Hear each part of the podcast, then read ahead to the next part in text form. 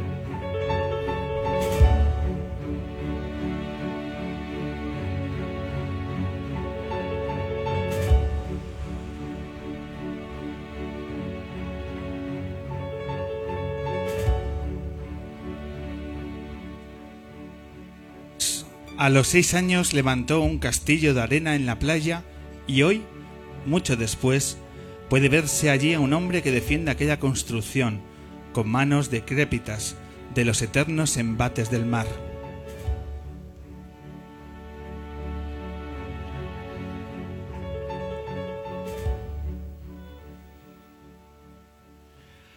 Bienvenidos Bienvenidas edición número 309 del hombre que se enamoró de la luna, grabando en directo desde el escenario del Café La Palma de Madrid o quizá desde el tablao de La Palma, porque hoy tenemos un programa muy especial. Un programa que tiene como invitada ilustre y para nosotros es un enorme orgullo volver a recibir a Martirio aquí en la Luna. Además, un programa que cerraremos con la sonrisa, con las canciones. Recibimos en la que es su casa a Amparo Sánchez Ampananoya y que abriremos acercándonos al universo de un músico que os queremos mostrar. Bienvenidos al talento, al impacto, al virtuosismo de Antonio Lizana.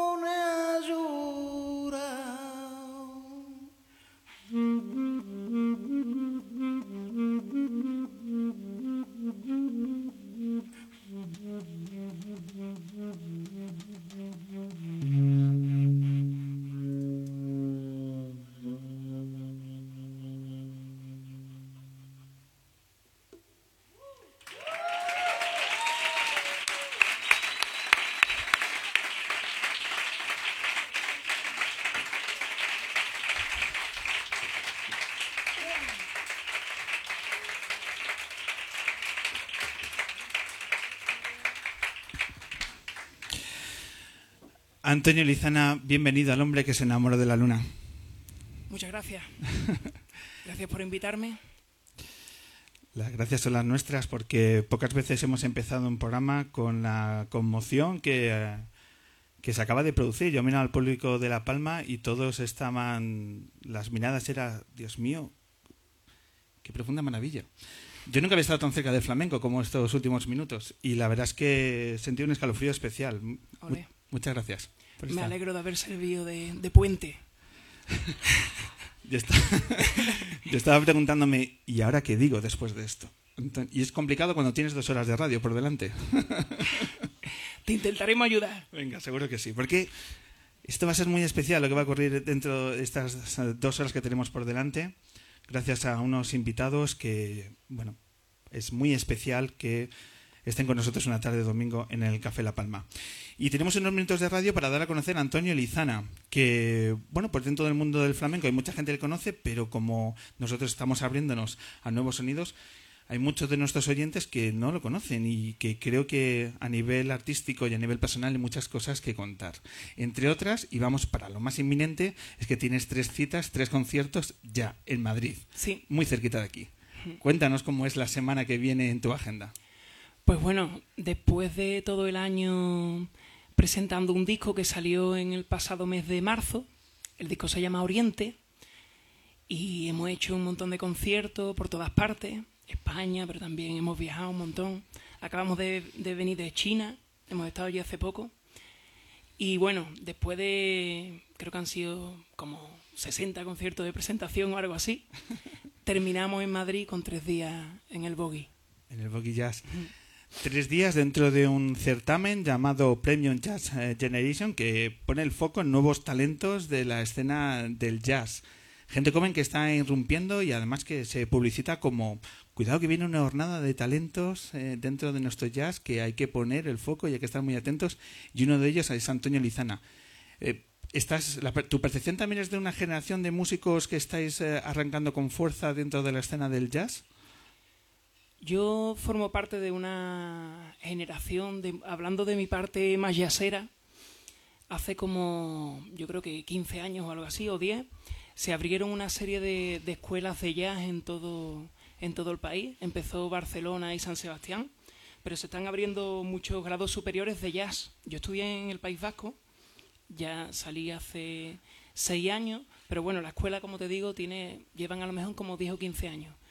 ¿Qué hace esto? Pues que están saliendo cada año, salen un montón de jóvenes ahí con un montón de ideas, que, que han estudiado mucho, y de hecho te mueves aquí por los clubs, por las jam sessions, y, ves que en bares súper pequeños hay proyectos increíbles sonando y gente con 20 años tocando increíble. Hay mucho talento, ¿no? Que, está, que está asomando. Sí. En, esta mezcla de jazz y flamenco, esto no se hace solo con, con el deseo, con las buenas intenciones. Aquí hay muchas horas de estudio, muchas horas de, de, aplicación y de investigación hacia alcanzar un lenguaje propio en el jazz y en el flamenco. En tu caso, ¿cuándo comenzaste a estudiar música?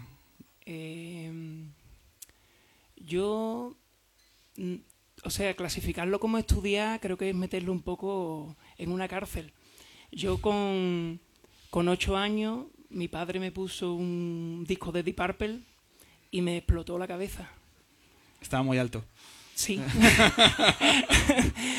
y yo hasta ese momento yo quería jugar fútbol, le pedía, yo qué sé, muñeco, mis padres por los reyes, y desde ese momento fue como despertó una parte en mí que dije, yo me voy a dedicar a esto seguro. Yo vi que la música era, por lo menos la visión de un niño de 8 años, yo vi que la música era capaz de, de darte más felicidad que la vida y más tristeza que la vida también. Veía como, como una manera de, de, de explorar las emociones al máximo. ¿Y cuál fue el siguiente paso después de esa revelación, de esas eh, emociones que te genera el mundo de la música? hacia dónde se toman las decisiones para ir descubriendo que, por ejemplo, ¿por qué el saxo? ¿Por qué empiezas a descubrir que este instrumento tiene cabida a tus emociones y tus planteamientos musicales? En verdad no fue una fijación de, primer momento, fue un poco, yo quería tocar algo. Y entonces mi madre me dijo, bueno, vamos a ir al conservatorio a ver qué instrumento para que te enseñe, ¿no? Porque en la casa no nadie me podía enseñar. Tú eres de San Fernando, Cádiz. Sí, y entonces pues fui allí y buenas tardes, ¿qué instrumento, ¿qué instrumento dan ustedes clase aquí? Y, y claro, yo quería guitarra eléctrica, guitarra eléctrica no se da en los conservatorios. Después digo, pues mamá, piano. Pero claro, mi madre se creía que me tenía que comprar un piano de cola. Dice, niño, en la casa no cabe un piano. Y entonces yo dije, pues saso mismo. Y eso es la... Tu madre lo vio, dijo, venga, lo veo. ¿Tus vecinos lo vieron? Eh, al principio les costó, les costó. Sí, sí, sí. Al principio cuesta. Los vecinos. Sí, al principio. Eso, es un programa que no hemos planteado, ¿no? Los vecinos con. Con eh, eh, bueno, con alumnado que está trabajando ahí en temas de viento es complicado. Hay, hay un hay una burbuja en este país también por explotar en torno a eso. Sí. La, vecina le dijo, la vecina le dijo a mi madre, Mari, usted, usted tenía un gato ahora en la casa.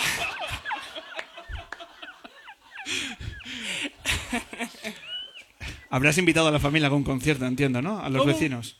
Sí, hombre, ya. Ha prescrito aquello. Se ponen orgullosos todos ahí. y poco a poco vas formándote y vas encontrando. Eh, los primeros pasos eran eh, en torno al más al flamenco y luego vas eh, aterrizando en el mundo del jazz. ¿Qué complejidad tiene acercar esos dos géneros? ¿Cómo se consigue tener esa seguridad? Bueno, en mi caso ha sido he sido yo el que he sido moldeado por las músicas, más que yo tenía alguna pretensión de hacerlo. O sea, primero me vi en un ambiente de flamenco metido, porque todos mis, amigos, ya te hablo, con 14 o 15 años, todos trabajaban en academias de baile, con cantadores flamencos. Entonces yo pues me metí allí y claro, copiaba la música de Paco de Lucía, las falsetas de los guitarristas, copiaba lo que hacían los cantadores con el saso.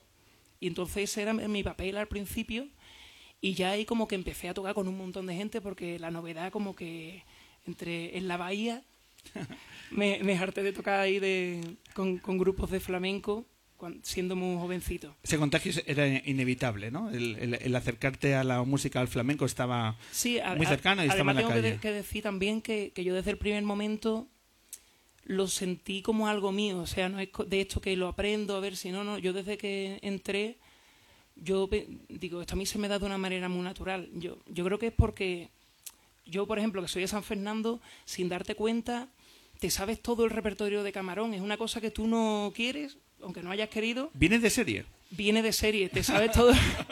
te sabes el repertorio de Camarón porque está puesto en todas partes. ¿Sabes? pues qué suerte, porque aquí en Madrid ya. Ya vamos con el reggaetón y el trap. Las nuevas generaciones no, no van a tener esa sensibilidad. Cada uno con sus cada unada.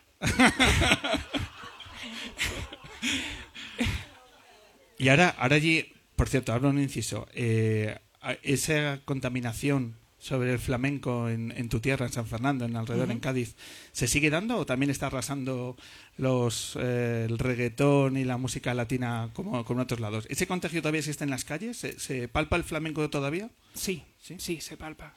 Hay gente que, que se ocupa de que hay asociaciones de flamenco que hacen que casi cada semana haya, haya un bar donde hay un cantador, están las peñas eh, yo que sé, hay sitios donde se forman juergas, ¿sabes? Que, que vas allí, hay un guitarrista y, y paran la música para que se ponga la gente a cantar.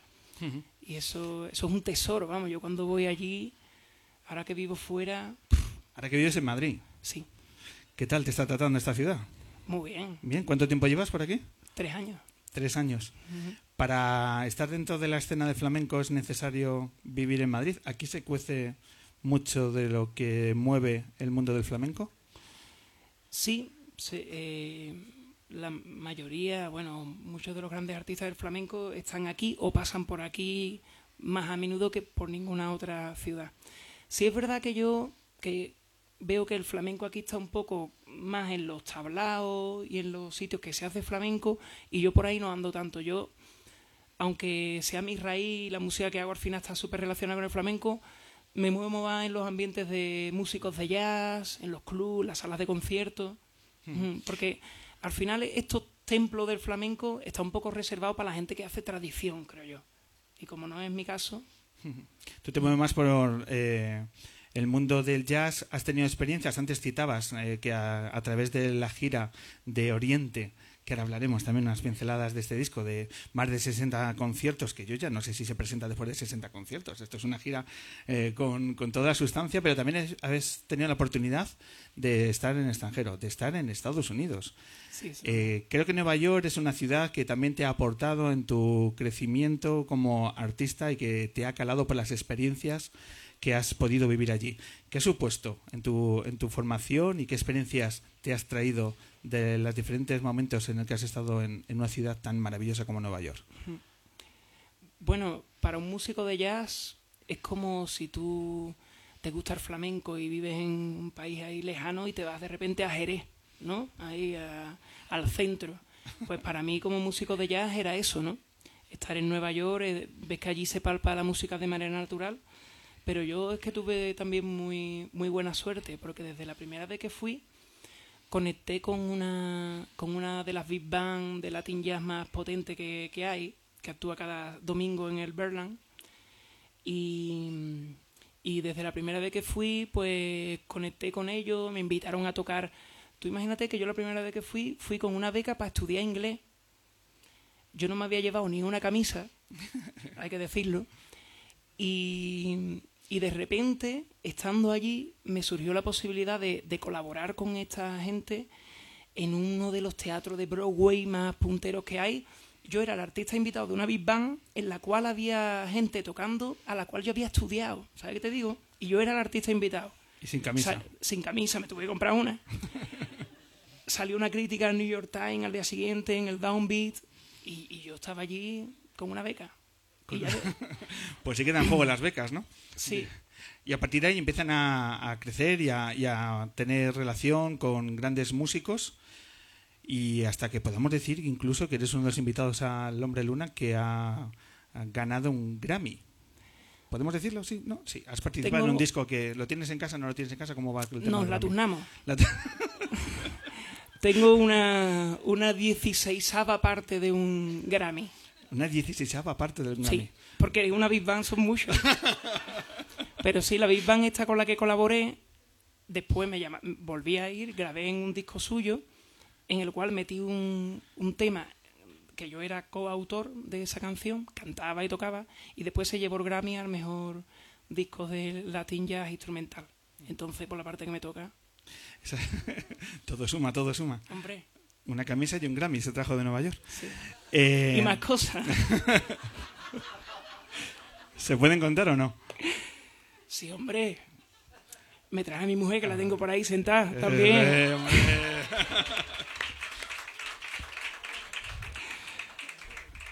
La gente pensará, este momento la han estado ahí en la camerina y... Pero te la deja votando, yo sabía ese, ese detalle. ¿Cómo? Bueno, Antonio, es que uno ¿Que se lo prepara. sabías? Hombre, Pero sí, es la primera vez que lo digo. ¿no? Como, como mínimo es la segunda, Antonio. Eh, lo que también sé es que en Nueva York eh, te da para vivir momentos históricos. Estuviste en Nueva York en el momento en el que Donald Trump gana las elecciones. Estuvo. ah, sé. no, no, no, no, no, no, no. O Cuenta, sea, cuenta, ¿cómo fue aquello? yo llegamos y, y ya había ganado. Acaba de ganar. Exactamente. ¿Y te acababa- dejaron a- entrar? acab- Sí, Aquello ya se puso complicado. sorprendentemente. Y claro, y, y- y desde la gente que vino a buscarnos al aeropuerto, la gente estaba como... La gente estaba como que, que no se lo podía creer, la gente te pedía casi perdón, ¿sabes? Ostras, qué bueno. Como, tío, que no sé qué ha podido pasar. Que se nos ha ido de las manos esto. No. bueno, yo he pensado lo mismo también en, en otros países que no son Estados Unidos. Sí, sí, sí. Pero...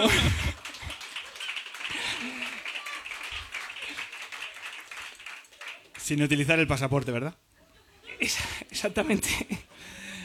Eh, Antonio, has estado también en China.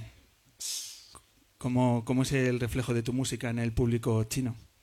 Eh, muy curioso. Cuéntanos. Su- superó todas mis expectativas. Porque yo había estado una vez antes en China y, y no había estado tres semanas y no había conseguido relacionarme ni con una sola persona. O sea, no encontré a nadie que hablara inglés ni castellano, por supuesto. Encima el lenguaje corporal no entendía nada. O sea, fue súper complicado. Pero esta vez ya que fui tocando, que yo no iba con ninguna expectativa, digo, bueno, yo qué sé, ha salido, pues vamos. Y qué va, para todo mi asombro, claro, siempre que vas con, con, el- con esto que vas a tocar y tal, la gente que se te acerca pues son gente interesada en la cultura y también hay mucha gente europea, occidental allí viviendo, pero en fin, también conocí a un montón de chinos encantadores y la verdad que me, me encantó, me encantó esta vez, me lo he pasado súper bien. Vamos a retomar el tema de, de tu disco, de Oriente, porque hoy tenemos un formato muy reducido, pero Antonio Lizana tiene su banda, tiene un sonido propio. Y quiero que también eh, nuestro público lunero descubra ese sonido del disco y que se acerque a él y que a partir de ahí investigue en tu obra. Así es una, el primera, la primera de las canciones de, del disco Oriente, esto es Fronteras de Antonio Lizana. En la frontera de Melilla hay 1.500 sirios esperando a entrar. La policía marroquí cierra la frontera. fueron detenidos en un solo día por la patrulla fronteriza de Gaza.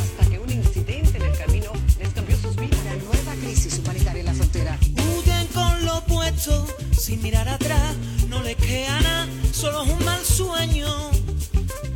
Lo que fue su hogar, mochila y dos niños, toca caminar, queda poco ya, ánimo, cariño. No vaya a llorar, ya se ve la frontera, con todo un mundo nuevo.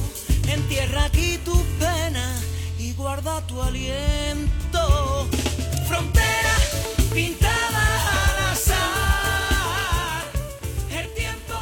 Hemos hablado de tu sonido, de tu investigación en el mundo del flamenco y del jazz, pero háblanos de las letras, porque también sé que tienes una investigación y una sensibilidad acerca de cómo trabajas las letras de tus canciones y en este caso Oriente viene también por tus influencias con el mundo del budismo, del yoga. Cuéntanos cómo has aterrizado en estas letras de este disco.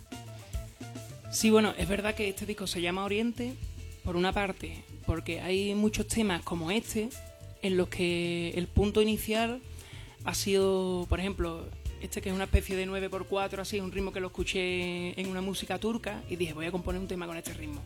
Y así lo he hecho con varias cosas, con ritmos, con melodías, pero también es verdad que, que las letras casi todas invitan como a, a la meditación, a la contemplación, creo yo.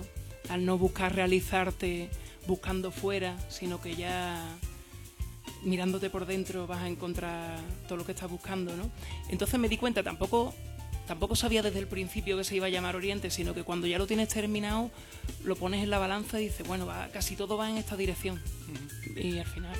Has utilizado también instrumentos eh, ligados a, a lo que estamos hablando. Por ejemplo, hay una flauta persa. Ney, Sí. Que, que también está presente en el disco. ¿Cómo, ¿Cómo es esta flauta persa que yo estos días no sabía eh, poner una imagen, cerrar los ojos y no me lo podía imaginar? ¿Cómo es? Es una flauta que es solo un cilindro, no tiene ningún tipo de boquilla. Y entonces en la parte superior tienes que ponerla entre las dos paletas y tienes que intentar haciendo este sonido que, pero vamos, te digo, es de lo más difícil que, que he hecho. ¿eh? Estuve meses sin que sonara nada con fe. ¿Sabes? Con mucha La- fe de que en un momento iba a sonar. Y, y cuando escuché el primero, Y de, y de pronto brota. Sí, ya es como. Y cuando lo encuentras es como el primer beso, ¿sabes? Como. ¡ah! Y ahora no, no quieres dejar de tocar para que no se te vaya al sitio, ¿sabes? Y estuve estudiando con un, un músico persa que, que vive aquí en Madrid. Y estuve estudiando con él la flauta esta, pero unos meses antes de la grabación del disco y no sabía si iba a llegar, pero al final me, me apreté ahí y, y consiguió quedar guay. ¿Y la utilizas en los directos? No, la verdad que no. No, demasiado ya. Demasiado, ¿no? Has tocado y has colaborado con nombres como José Mercé, como Raimundo Amador, Jorge Dressler, Cristina Pato y un larguísimo etcétera. Si cierras los ojos y empiezas a soñar, ¿con quién te gustaría colaborar? Hmm. Yo qué sé. La verdad que me acuerdo. Para mí fue muy especial lo que hemos hablado antes de Nueva York con la Big Bang esa. Todavía de estas veces que te despierta pero no te has despertado del todo, me veo en ese escenario todavía. Sí, sí. Y diciendo, wow, aquello lo podía haber hecho de esta manera o de la otra, ¿sabes? También me acuerdo en la Plaza de Toro de aquí de Getafe, colaboré un tema con Marcus Miller y, y estuve cantando. El tipo no me conocía, pero sabía que yo había estado tocando antes y me miró así entre bambalinas. Como ponte ahí algo. Y estaban ellos haciendo un tema así grubero y canté una letra por seguirilla encima y se quedaron ahí los negros como diciendo, este tío, este tío dónde ha salido. Pero me acuerdo cómo sonaba aquello y era, vamos, un, barco, cómo sonaba la banda aquella. Empezaron Brutal. a buscar San Fernando en el mapa, ¿no? Sí. Eh, Antonio, eh, como la tarde va a ser intensa y larga, ¿vale? Y ahí lo dejo. Eh, me apetece retomar y escuchar tu, tu flamenco, tu jazz a- en las distancias cortas. ¿Retomamos? ¿Hago algo? ¿Y ahora se- ¿Te apetece? Sí. Pues cuéntanos, ¿qué te apetece tocar ahora? Porque soy mucho del momento que, ¿qué te apetece? ¿Qué- qué- Bueno, Pues, ¿qué realmente, estando solo así como estoy, que no tengo nadie que me acompañe, Hombre, fíjate la de gente que tienes, Antonio. Vale, ahora me siento mucho mejor. Voy a hacer una una granaína, pero yo acompañándome y yo cantando y así como he hecho antes. Jugando con ella. ¿Sí? Adelante, ¿Vamos? a por ella. Pues momento histórico, la primera granadilla de la historia del hombre que se enamoró de la luna a través de Antonio Lizana.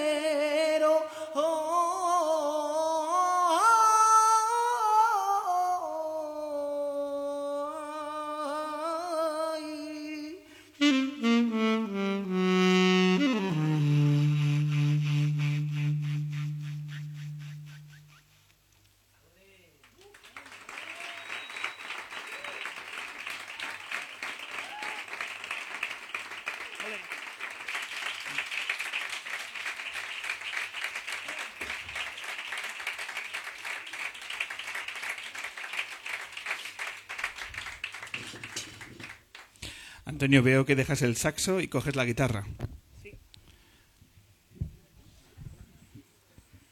Soy observador, ¿eh?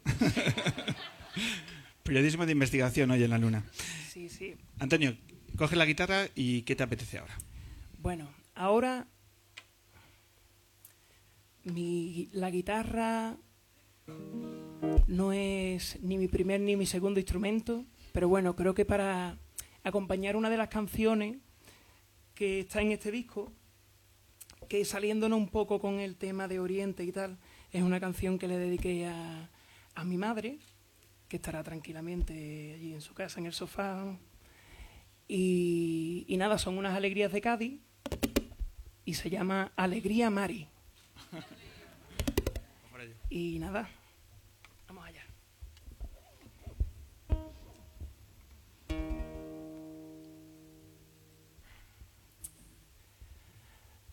Ya borró las marcas de su frente e hizo la paz con su enemigo.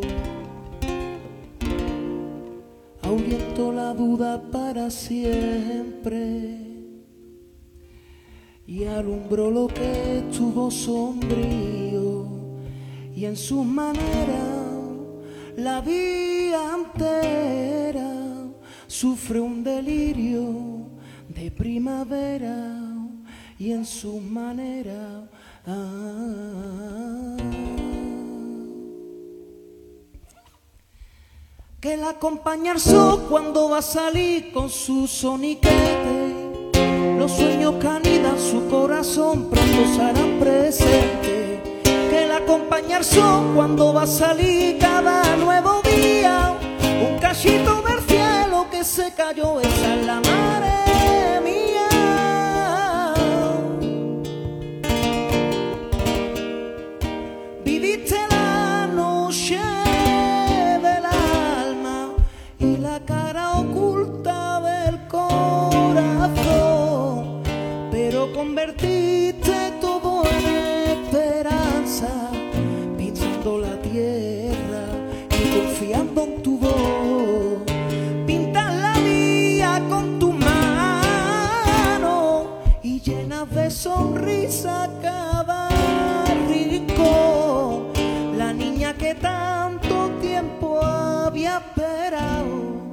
se libró del peso que la amarró, perdonando al pasado.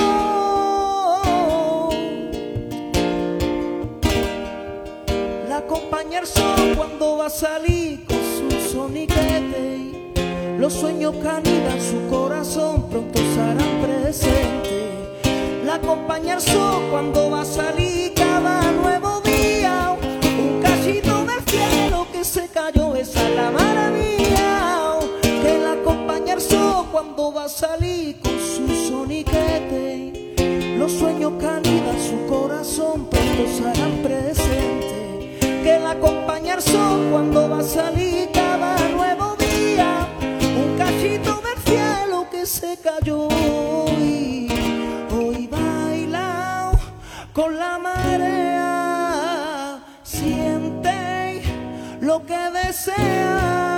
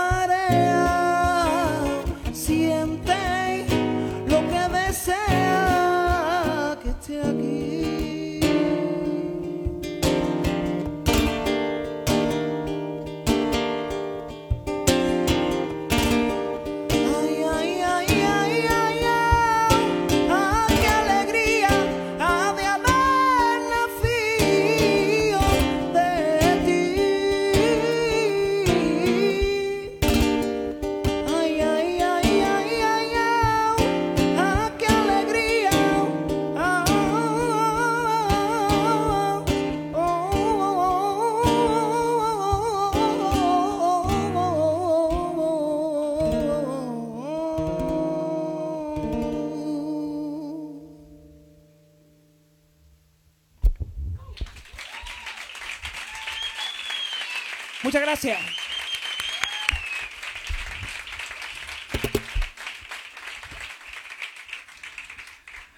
Antonio Lizana, o cómo descubrir esta tarde la belleza y la, emoción en la música. Muchísimas gracias.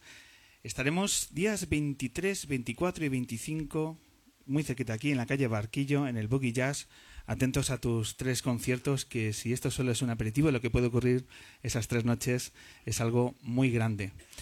Antonio, muchísimas gracias por estos minutos de radio que yo creo que siempre vamos a, a recordar. Y solo una pregunta para el final. ¿Qué te parece que tengamos a Martirio ahora? ¿Cómo? Tenemos a Martirio. Se va a subir aquí esta seña Martirio. ¿Qué supone Martirio en, en nuestra Increíble. música? ¿Qué te parece? Me parece una coincidencia maravillosa, de las más bonitas que se hayan podido dar. Pues estamos justamente en ese punto. Estamos de acuerdo que nada mejor que para continuar con este momento maravilloso es tener a Martirio. Así que nos vayáis, Martirio, aquí en la luna. Antonio, un verdadero placer. Muchísima suerte esta semana y en el futuro. Muchísimas gracias. Muchas gracias. Hasta pronto.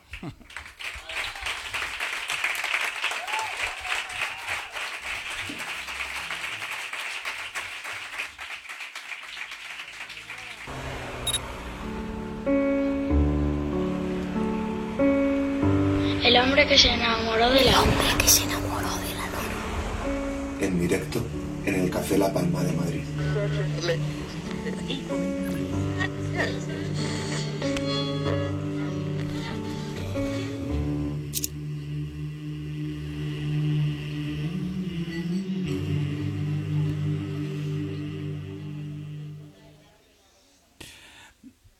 Retomamos el pulso a la luna 309, grabando aquí en directo en el café o el tablao de La Palma, lo que ustedes quieran.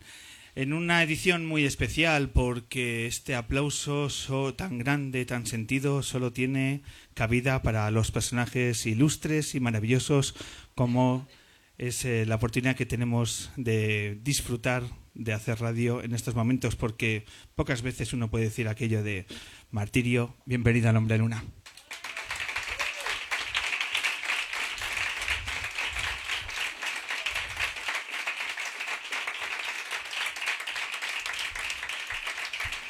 Muchísimas gracias, Pablo. Un placer. Además, este experimento con el público en un lugar tan emblemático como La Palma me encanta. Y un sábado por la tarde que, como no tenga pareja, qué pena más grande. Muchas veces cuando la tiene también. Porque no he visto una cosa más nostálgica y más, más rara que un domingo por la tarde. Que un domingo por la tarde, ¿te parecen raros? Uy, le parece fatal. Es, es igual que el sábado, es como, ay, el sábado, el sábado. El domingo por la tarde es como, ojalá tenga una peliculita, una mantita, ¿sabes? Y no tenerte que poner a planchar uniforme. No, pero eh, es una manera maravillosa de pasar un domingo por la tarde aquí contigo y con todo el público. Pues te agradezco tus palabras porque para nosotros es, eh, ya te digo, un placer. Estos días además pensando en la entrevista y uno echaba la mirada atrás y recordaba aquellos minutos de radio que compartimos hablando sobre tu disco de Chabela Vargas, que no es ningún secreto si digo que es una de las cinco entrevistas que tengo grabado a fuego en mi memoria. Y que... Es que hablando de ella, todo el mundo se pone sabio.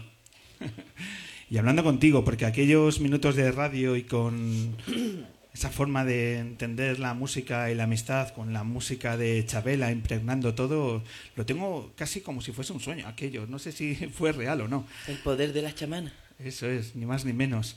Así que de, mm, Martirio regresa a la luna y para nosotros es un Bueno, Martirio es un regresa a la luna, pero Martirio se ha quedado alucinado completamente con el Antonio, ¿eh? Es que lo que te iba a decir, ¿qué te ha parecido Antonio Lizana? Es que... Mira, es que... ¿Le conocías? No, no. Él me ha recordado que en el Central hace año y medio, así, estaba yo viendo a Chano y me llamó para cantar, subí y canté una canción y detrás cantó él, o sea, tocó él. Y ese fue el momento del entrar y salir. Pero esa forma de ser, esa sal, ese sabor, esa forma, por Dios, ese alma ahí puesta y una gracia y un conocimiento a la vez, gracia y conocimiento. Qué raro eso. Pero es que eso, eso es Cádiz, ¿no? Y, y después es muy bonito como canta, ¿no? Tiene un metal precioso, muy auténtico, de flamenco de verdad, de afición, no aprendido, sino oído y cantado en la calle. Y tiene una ventaja fantástica que supongo que Amparo también la habrá visto como cantante, que al tener todos los registros del saxo, él cuando hace las variaciones en la voz, utiliza hasta la última nota que ya sabe que con el saxo viene bien y ahí mete la voz. Qué alegría, ¿no? No, me ha parecido un tipo genial. Nunca he visto un saxo cantar. Además, bueno, acompañarse ya ni siquiera, ¿no? Antonio, tú vas a triunfar, seguro.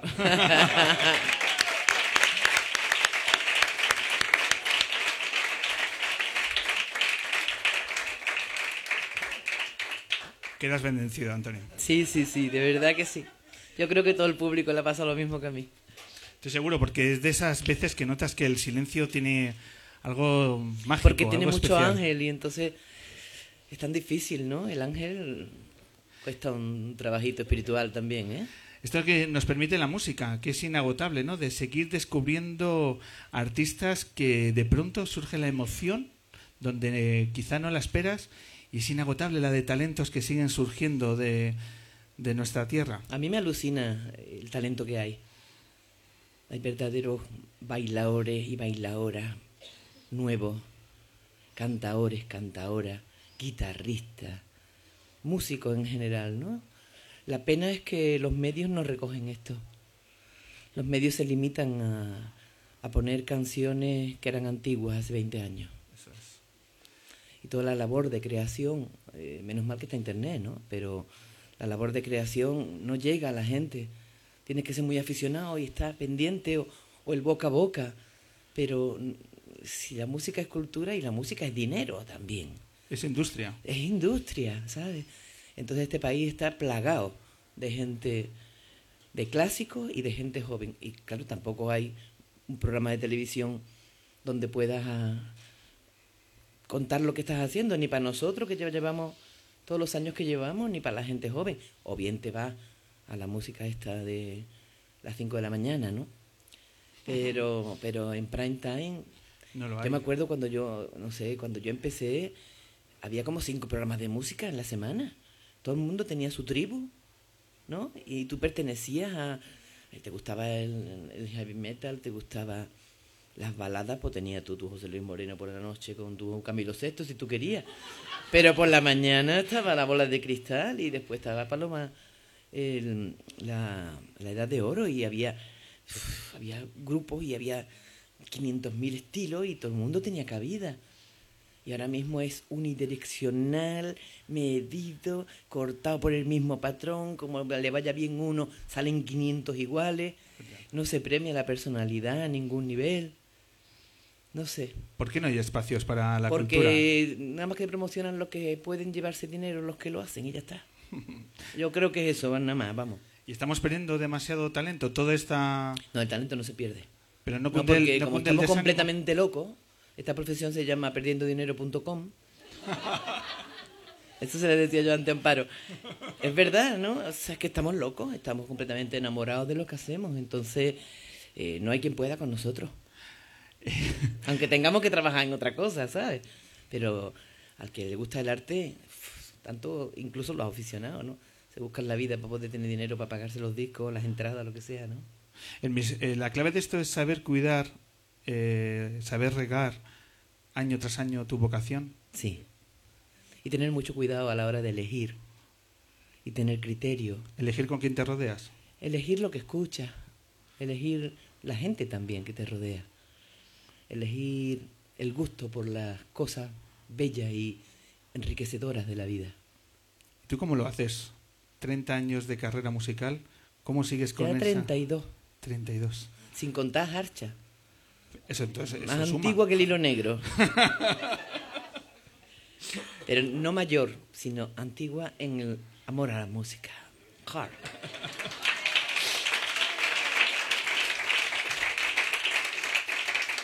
Pues yo es que estoy, como te decía antes, yo estoy enamorada absolutamente de la música desde que era pequeña.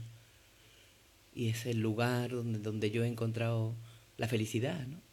Me ha enseñado todo absolutamente, poder dedicarme a la música. Me ha enseñado países, me ha enseñado personas, me ha enseñado in- introspección, me ha enseñado a conocerme, me ha enseñado posibilidades, me ha quitado muchas tonterías y me ha enseñado sobre todo la belleza y el amor. Te ha enseñado también la amistad, un montón Va, de... la amistad, sí. ¿no? Que, sea- que es un tú, valor a mí me llaman la colaboranta. Tengo como 45 colaboraciones, Pablo. De gente tan distinta como Amancio Prada y Ojo de Brujo, por ejemplo, ¿no? ¿Sabes? Y, y el respeto de, de todas aquellas personas que se han acercado a tu música. Yo creo que manejas además una de las carreras más singulares y respetadas de, de nuestra música. Y eso no se consigue únicamente con un brote de suerte. Eso es saber manejar todos los momentos buenos y también todos los momentos malos. Sí. Porque en 32 años eh, suman tanto los pros como los contras que uno vive en el viaje continuo, ¿no? en, el, en la carretera continua donde transita un músico. Se aprende mucho de, de cuando te dan la espalda, ¿no? Se aprende mucho. Pero vamos, tampoco te la tienen que dar muchas veces, ¿eh? ¿Sabes? Con aprender dos o tres veces vale, Con ¿no? aprender dos o tres veces vale. Además, ten en cuenta que yo, yo salí, eh, ya había estado en Harcha y conocía un poco cómo era, cómo funcionaba, ¿no? La cosa, pero claro, cuando salí sola, eh, gustándome muchísimo la copla y gustándome mucho la tradición y el folclore, el folclore que me sigue gustando. Yo creo que me gusta la canción popular más que nada de todas las músicas, ¿no? Pero me gustaba mucho el rock y yo era súper punky, venga, vámonos. Y muy andaluza también. Y entonces, bueno, pues se me ocurrió aquella historia que aunaba en la forma de cantar y en la forma de vestirme todas las influencias que a mí me, me motivaban. Y aquello fue una bomba, tanto a la gente que le gustaba, que parecía que yo era como un portavoz de, de mucha gente que gustaba las dos cosas. ¿Por qué no se pueden unir la tradición y la vanguardia, no? Pero había otra gente, por Dios de la vida, Pablo, me querían machacar. Y además, como salía tan discreta, ¿sabes? Que salía allí, ¡guau! ¿Esta mujer quién es? La transgresión tiene peajes que hay que pagar y en, Sí. y en aquellos años más todavía. No, en aquellos años más todavía. Imagínate que salgo yo ahora con una olla a presión, me tiran piedra. En aquellos tiempos, en aquellos tiempos la cosa era mucho más creativa, permisiva, eh, buscando una unicidad, eh, buscando tu propia imagen. La gente se volvía loca, incluso el público para salir a la calle que no se pareciera a nadie. ¿Cómo iba la gente los- al Rocola? ¿eh? ¿Cómo iba la gente, por Dios? Se llevaban las horas y las horas con la laca y con los tintes y vámonos. ¿Llegaste a Madrid en los años 80? en- Sí, en el 86, 85. Años de la movida. Sí. ¿Cómo era esa ciudad? ¿Qué, qué la diferenciaba de la Madrid que tenemos, del Madrid que tenemos ahora? Bueno, también ten en cuenta que han pasado todos estos años, ¿no? Yo no tengo el marchón que tenía en ese momento que me cabía un barco ardiendo, me daba igual de todo. ¿Sabes? Pero, pero aquello fue una explosión total. Pero era aquí, era en Galicia, era en Valencia, era en, por supuesto en Andalucía, era en Cataluña, era en todos sitios. Había hoy- a- muchísimos años de, de mucha penuria y de mucho gris y de mucho mucha cárcel para el pensamiento, para el corazón. Y de pronto se abrió, entonces fue una explosión fantástica. Y había cabida como para todo el mundo, ¿no? Había, eso es lo que te digo, que yo creo que se han hecho los compartimentos muy estancos, ¿no? Y todo conduce a, a solamente un lugar y un, y un modelo y un uniforme y, un, y un- unas ganas de ganar dinero, de ganar dinero y de este famoso. Venga ya, hombre. ¿Y ¿Tú qué- qué quieres ser de mayor? Yo, hombre, mujer y viceversa. ¿Tú te crees? ¿Tú te crees eso? Pues eso te lo dicen las criaturas, ¿eh? Sí. No. ¿Qué nos ha ocurrido para que... Educación, Pablo, educación. Educación del corazón. Educación de la felicidad. Educación del respeto. Educación de la belleza. Educación la del personal. Educación del arte. Educación de la vida. Eso es lo que no hay.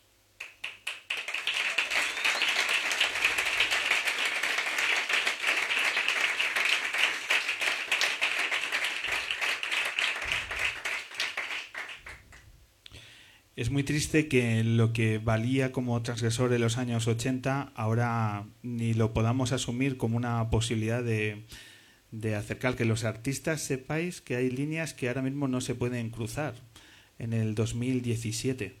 En buena medida hemos retrocedido. Esto es Bueno, pero esto es un ping, pong, ping, pong.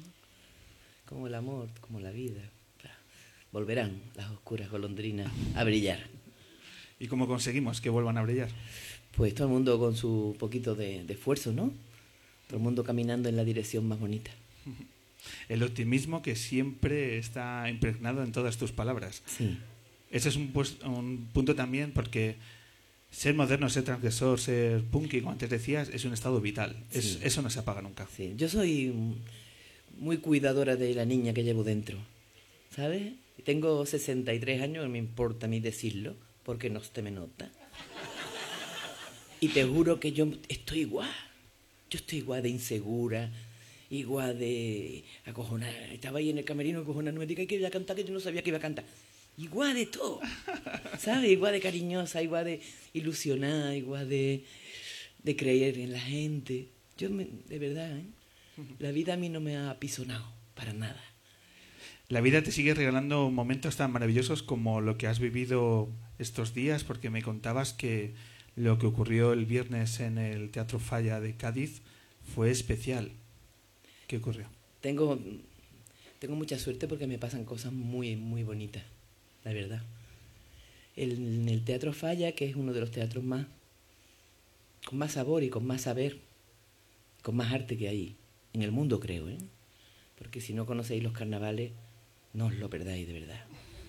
Sabes que no es ya todo lo, que pasa en el Falla, que también, pero las comparsas callejeras, el ingenio tan grande que hay, o sea, es que es como si te, no sé, si te hicieras un tratamiento de, de buena genteidad, de optimismo, de llenarte de, o sea, como si te pusieran una pila de, de esperanza, de confianza en el género humano, de risa, de, de colegueo. Ah, entonces, eh, mi hijo Raúl Rodríguez acaba de sacar su segundo disco en solitario. Tú sabes que lleva ya como 20 años, entre ha estado 20 años con Kiko, pero a mí me ha producido cinco discos, ha hecho Son de la Frontera, muchas cosas.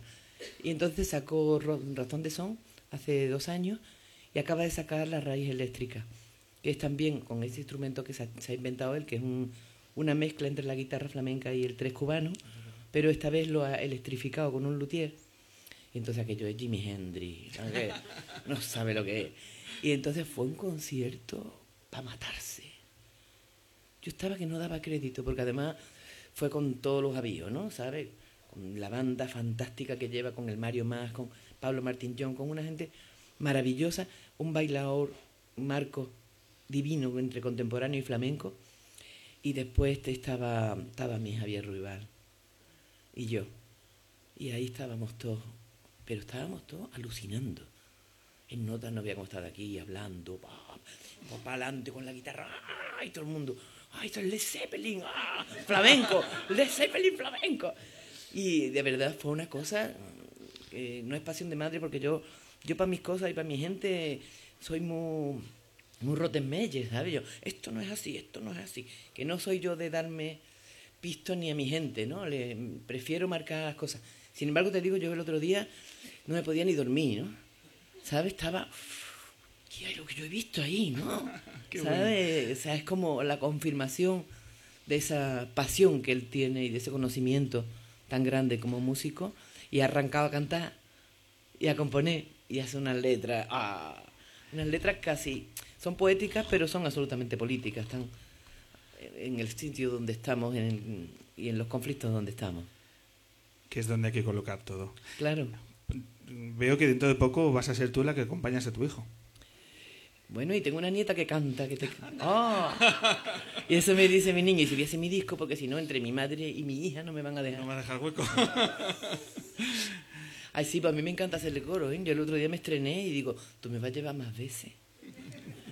Sí. Eh, además, de, me ha gustado mucho eso de que no puedo dormir. O sea, después, Ay, no puedo. después de un concierto así tan, tan de emoción, cuesta coger el sueño todavía. Cuesta mucho bajar la adrenalina esa.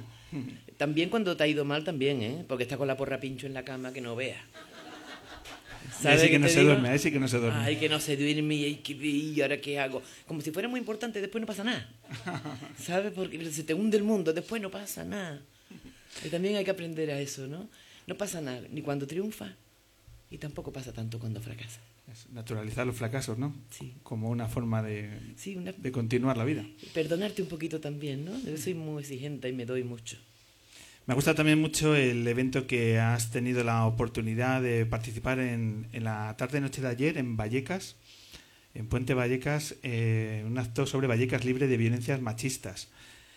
Que... Qué desgracia, el el- el eslogan era, con las gafas de la igualdad no hay miopía de género. Digo, uy. ¿Eh? Está guapo.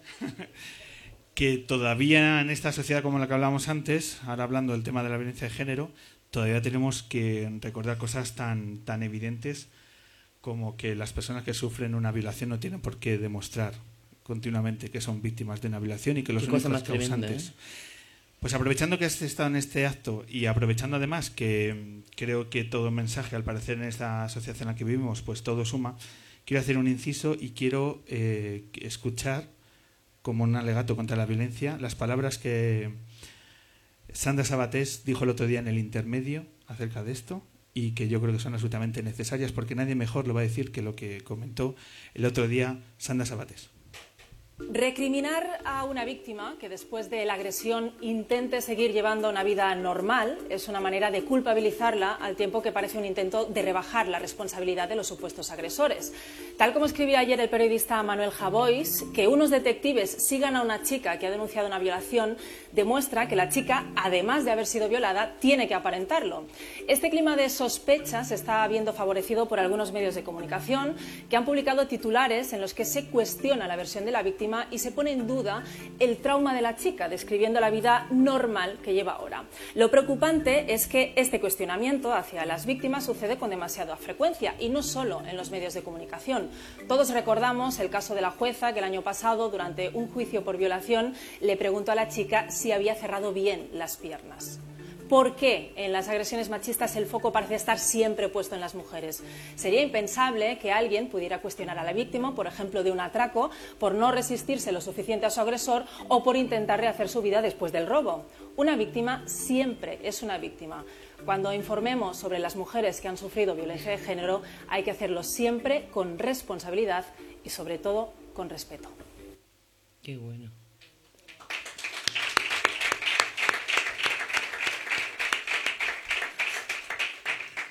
Bueno, pues el hombre de luna firma debajo de las palabras de, de Sandra Sabatés. Em, quisiera hacerte un regalo ahora, Martirio. ¿Vale? Porque dentro de tus eh, de tus múltiples proyectos, que por cierto, ¿qué tal va lo de la exposición de las peinetas? Poco a poco, Es que no es de las peinetas. es de más. Es que aquello es... Tú sabes lo que hay allí. 30 años de volverte loca. Tres o cuatro chalés me podía haber comprado. Y lo tienes todo en una. Lo tengo todo, lo tengo todo allí apalancado. Y bien, ¿eh? Lo tengo cuidadito y bien. Y lo quiero hacer, lo que pasa es que una vez que lo haga, ya lo hago por lo grande o no lo hago. ¿Sabes? Audiovisuales, sus cuadros, hay esculturas. Los trajes. baúles. Hay trajes para reventar. Peinetas, abanicos, gafas, pendientes. Lo que es no tener dinero. y habérselo gastado todo como las locas. Pero lo que pasa es que, a mí me encanta, es que me encanta, me da muchísima fuerza. Y me encanta ir a comprar la tela y, y ponerme a dibujar y buscar a alguien que sepa más que yo y que me lo, que me lo haga bien. Y a mí me encanta eso, me encanta vestir mi voz y bueno, no, no me cuesta ni trabajo ni, ni me importa el, el dinero. Mucho más que para Maribé. Para Maribé me he visto yo con cualquier cosa. Bueno, pues cuando inaugures la exposición, cuando sea, nos dices y le que hace damos, le falta damos aquí sponsor, hace falta una infraestructura. una infraestructura y como hemos pasado estos tiempos de crisis y ahora está la cosita regular, que yo me iba a ir para arriba para decir, mira que aquí hacéis muy bien las cosas, ayudarme, pero está la cosita como para llamar. A ver si se soluciona pronto. Por Dios. Pues como una cosa que nos acompaña, y yo creo que nos pone en común es la radio. Y como seguidor de tu programa de radio, Ay, qué bueno. y como porque tiene Martirio, eh, tiene un programa de radio Ya delicioso. cumplí tres años. Tres años. Tres años. Te saco ocho de radio, de carrera radiofónica. Sí, eh, tres años. Hago, tú sabes, dos programas al mes. Pero eso ha sido una felicidad para mí, total. Porque Sí. es libertad absoluta. Yo hago lo que quiero, estoy todo el tiempo aprendiendo y, y dando a conocer lo que, lo que sé. Y, y, bueno, feliz. RadioGladysPalmera.com se llama, eh, lo podéis escuchar siempre porque está en podcast. Y, y el programa se llama Cantes Rodados. Son monográficos, pero yo estoy feliz, de verdad. Pues el regalo consiste en hacer una pequeña edición de cantes rodados aquí, en ¿Ah, El Hombre sí? Luna. Yo tengo preparada la Uy, sintonía. qué vergüenza. Me da vergüenza. Si estamos en familia. Vamos a meter sintonía y vamos a hacer una mini, mini edición de cantes rodados, ¿vale? Venga, venga. Donde yo me voy a autoinvitar a tu programa. Es que estamos rompiendo las fronteras de la radio, los límites de la radio. Bueno, entonces- pero tú, tú sabes, hazlo tú que tú... No, no, no, no es tu programa. Yo no me meto en tu programa. O sí, no lo sé. La cuestión es que metemos sintonía. Presentamos cantes rodados. Vale. ¿Vale? Porque lo que quieres regalar es una edición de tu programa con público en directo. Vale. ¿Vale? Metemos. Pero yo qué tengo que hacer. Es tu programa.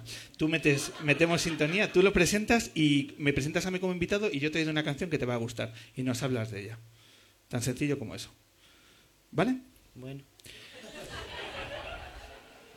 Va a salir bien. Sintonía de cantes rodados.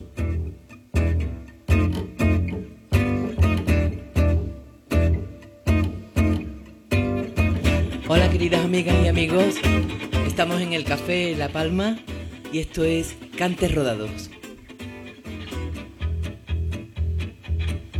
Hoy tenemos un invitado cómplice y un amante de la radio y de la música y estamos rodeados de una gente preciosa y, y vamos a ver unas canciones que este hombre me trae que yo no sé.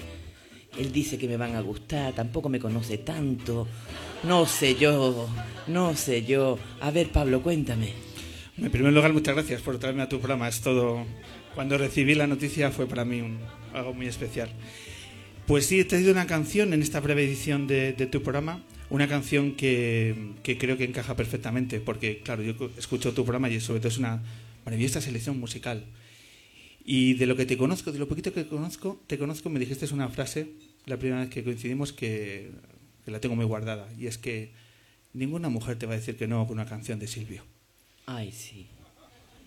Y entonces he traído... Pero eh, ¿sabes qué pasa? Que tú eres mágico. Porque porque estoy como hace una semana diciendo, tengo que hacer un programa de Silvio ya. Es que cuando hiciste hace dos programas un especial La Luna, es, Eh, eh, eh, ah. es que todo encaja. Aquí cerramos el círculo. Qué guay. Entonces esto es ¿Cuál has cogido? esta maravilla.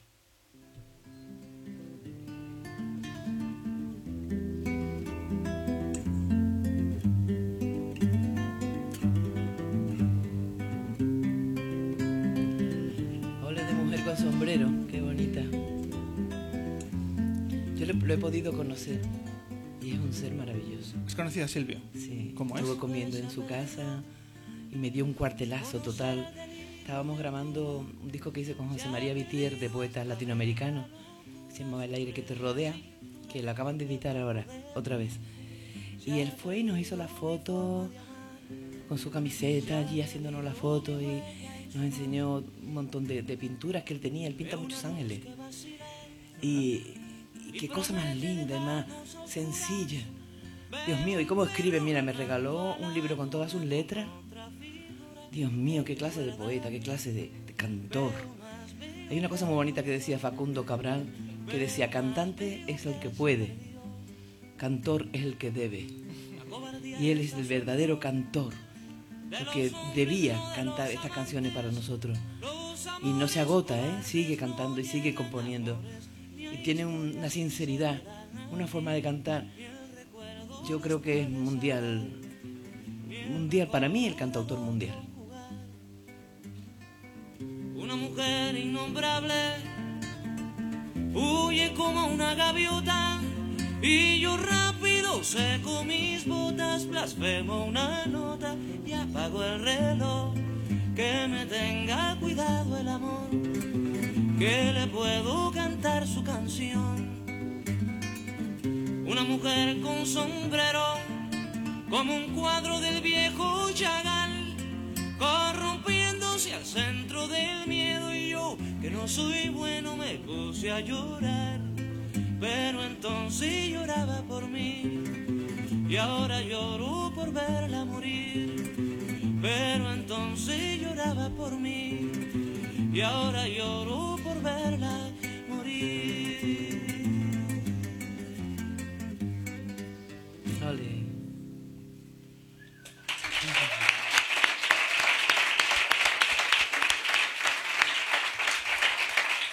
Gracias.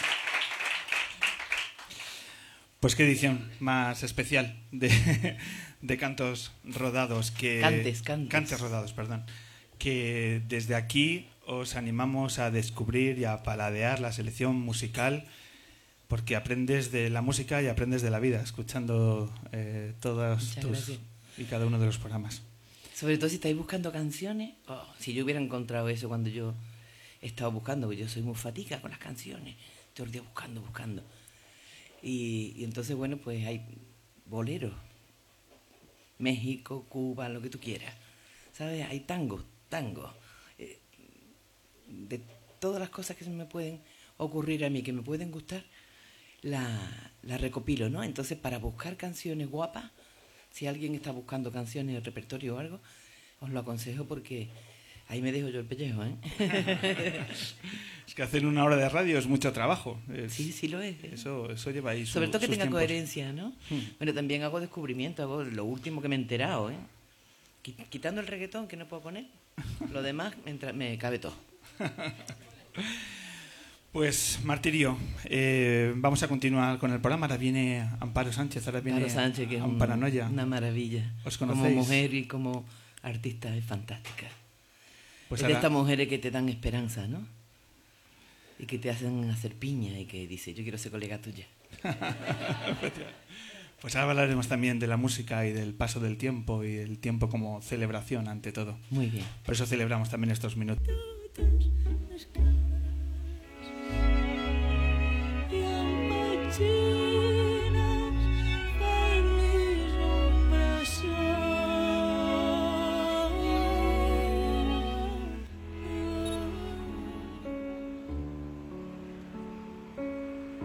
El hombre que se enamoró de la hombre que se enamoró de la luna. En directo en el Café La Palma de Madrid.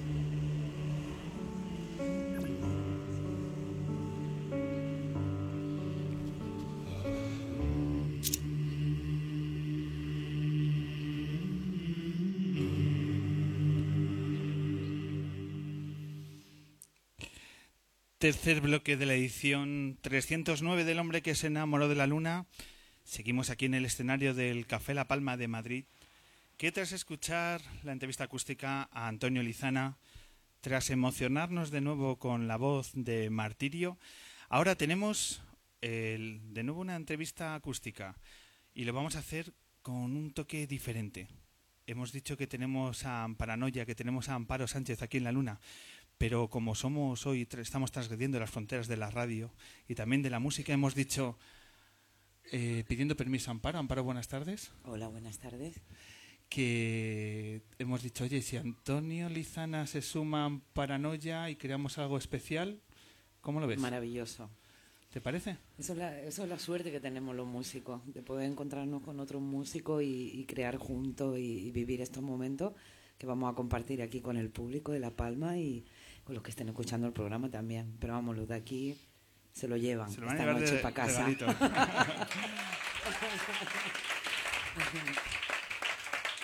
Aparte, Pablo, vamos, voy, voy- vamos a hacer, o sea, voy a, voy a hacer, o había pensado hacer, y por eso también me encanta que, que Antonio me acompañe, la, la primera, primera canción, diríamos, del proyecto Amparanoia, que es lo que estoy celebrando este año, los 20 años del nacimiento, pues esta fue la primera, primera, primera canción. Después de un viaje de Marruecos, había estado escuchando música genawa, y, y yo traía esa influencia del bajo y dije, yo tengo que hacer una canción así. Así que una canción muy simple, un groove eh, envolvente y, y un campo maravilloso para esto, para que surja esto que va a pasar ahora. Antonio, un momento, para. Antonio, eh, en primer lugar, muchas gracias por sumarte a esta encerrona lunera que te hemos propuesto. ¿Qué. Un placer. Un placer. Eh, y, y bueno, ya es tu segunda presencia en el programa, o sea que esto va, ya vas a tener ya sección en el Ya programa. soy un veterano, ¿eh? Efectivamente, vamos Pero a ver es que por mira, Pablo, te- tenemos que contarlo a la audiencia que lo sepa. Que nosotros nos encontramos no hace mucho y él me pareció muy gracioso porque me habló de yo canto y toco el saxo y digo, cantas, tocas. No, me parecía raro. Digo, bueno, pues a ver si algún día te escucho. Y hoy lo estamos Y aquí ha sido. ¿Verdad o no? Sí, sí, sí, totalmente. Dicho lo cual, esto es improvisación pura y dura, porque no hemos hecho prueba, no hemos hecho nada. Estos son dos talentazos de nuestra música reunidos en este maravilloso escenario del Café La Palma. Hoy, con nosotros, Amparanoia. Thank you.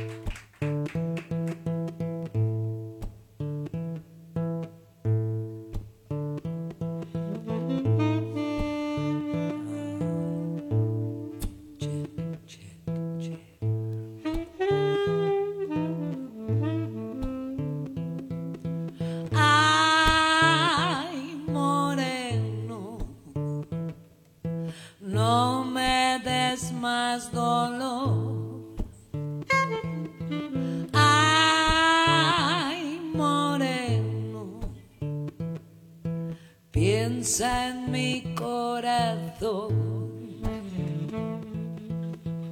Estoy queriendo a un moreno y no me lo da su madre. Amor eterno ha curado, aunque le salga la novia pare y yo le digo,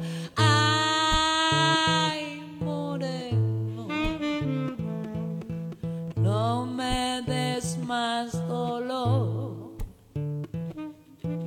Ay, moreno, piensa en mi corazón.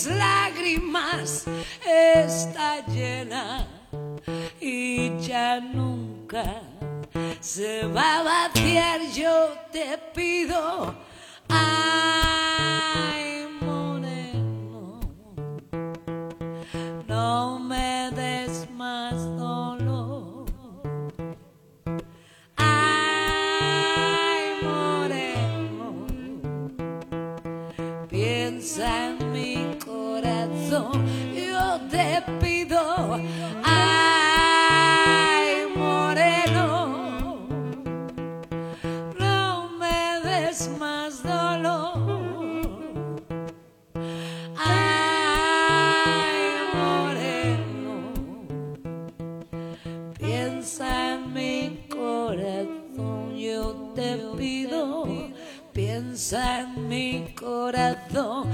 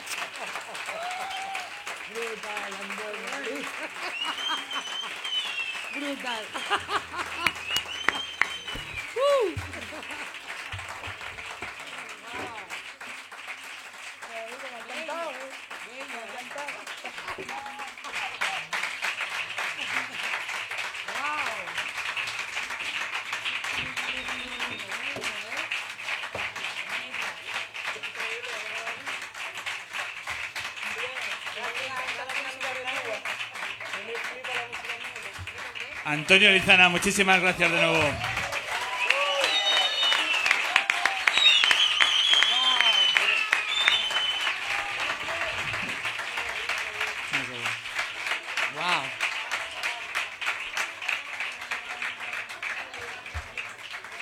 Wow. Increíble.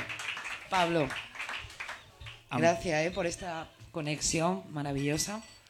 Amparo Anlizana. Ya lo veo. lo veo. Tour. Veo, veo los titulares. Ya lo veo. Porque ¿eh? no, mira, las cosas son Primer, así. primer concierto empezamos Las en cosas Ferna- surgen así desde el principio. empezamos en San Fernando. En febrero empezamos la primera rico. fecha. esa- No, en febrero estoy en Brasil, pero Bueno, ya estamos Pero vamos a buscar una fecha. los músicos y sus agendas. complicada. Lo veo, lo veo. Lo veo el Amparo Anlizana Tour. Y, y luego nos hacemos un programita después nosotros. Pero invitada especial tiene que estar Martirio, si no, no. Hombre, Martirio. Si no, no. Martirio tiene que estar, porque Y si no, no llevamos, sale. llevamos el set en un par de baúles de martirio. Bueno, eh, qué ganas, por cierto, de que no acabase nunca la canción. Por cierto, estaba, estaba tan a gustito ahí dentro. Yo también, pero he dicho, ay, que no quiero enrollarme más, porque no sé, el programa tiene que acabar.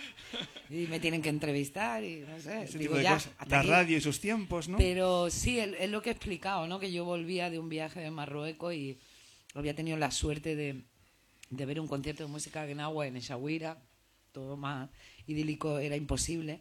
Entonces yo vine muy prendida, me traje algunos cassettes, porque en esa época existían los cassettes, estos de cinta.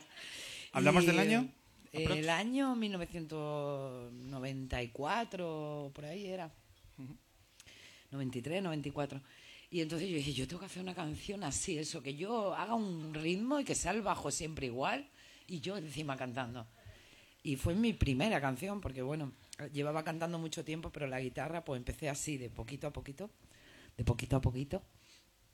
Y, y esta canción, bueno, pues era solo seguirme, que bueno, que es lo que hago yo con la guitarra, ¿no? Acompañarme y... Tú pensaste, si algún día y- Antonio Lizana me puede acompañar, ya lo dejas ahí, ¿no?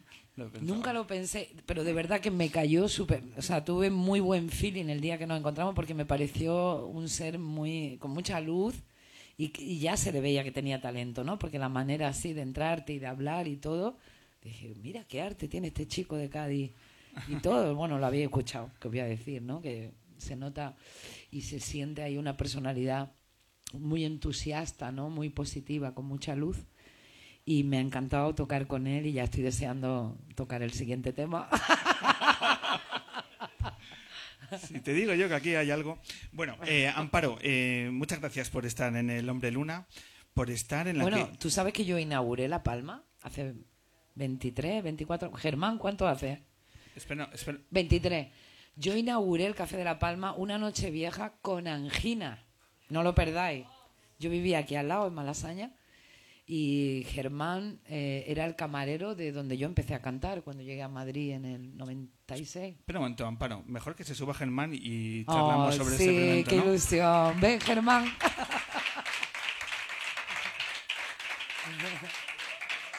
Se sube al, al micrófono, toma tu micrófono, en realidad. y se sube Germán Hughes, que es el director del Café La Palma, que también nuestros oyentes lo recordarán porque en el aniversario de La Palma estuvo contándonos eh, anécdotas y curiosidades de este espacio. Y claro, yo tenía este dato de que el primer concierto que se dio en La Palma... Aquí, en este escenario, aquí, el primero. Y ¿Verdad quiero, no? quiero que nos lo. Germán. Eh, muy buenas tardes. Buenas tardes a todos. ¿Es eso cierto que Amparo inauguró el Café La Palma? Eh. No me lo voy a Eh, inventar, Pablo. no. Estamos en el Café de la Palma. Son códigos. O sea, podría inventármelo en Buenos Aires o Argentina, pero estando en el. Café de la Palma no me lo voy a inventar. Yo tengo que contestar mis fuentes. Esto es periodismo real. Eh, Vale, vale, vale, muy bien, muy bien, Pablo. No, la voy a dejar mal, voy a decir que es cierto. Aunque fue Beyoncé, en realidad. No, no, en serio. Eh, es verdad, tenía, tenía ya entonces una banda que fue quizá un poquito... Con Jairo de Pedro, con Vacas, que actualmente es de los Corona, con el es. Charra y con el Pax teníamos un grupo bueno que se llamaba Amparanos del Blues, que yo no sé por qué siempre con mi nombre la gente se inspiraba. Y entonces, antes de Amparanos del Blues, ca- yo cantaba en un local donde él trabajaba de camarero. Así, nos es. conocimos. Así es. Cuenta, cuenta. Eh, bueno, eh, además, a lo, mejor eso tú no lo sabes. ¿Qué? Eh, es la, la primera vez que te rebauticé un proyecto, porque te acuerdas también de la charangoya, Sí, es verdad, es verdad. por cosas de estas de las discográficas, cuando Amparo ya estaba eh, arrasando con Amparanoia, pues queríamos seguir haciendo conciertos, ¿no? Pequeño y se inventó lo de la charangoya, que era la charanga de Amparanos. Bueno, en fin. se lo inventó Germán. Pues antes eh, tocaba en el Jazz Madrid, donde yo trabajaba de camarero, y además repartía tarjetas en la puerta y esas cosas.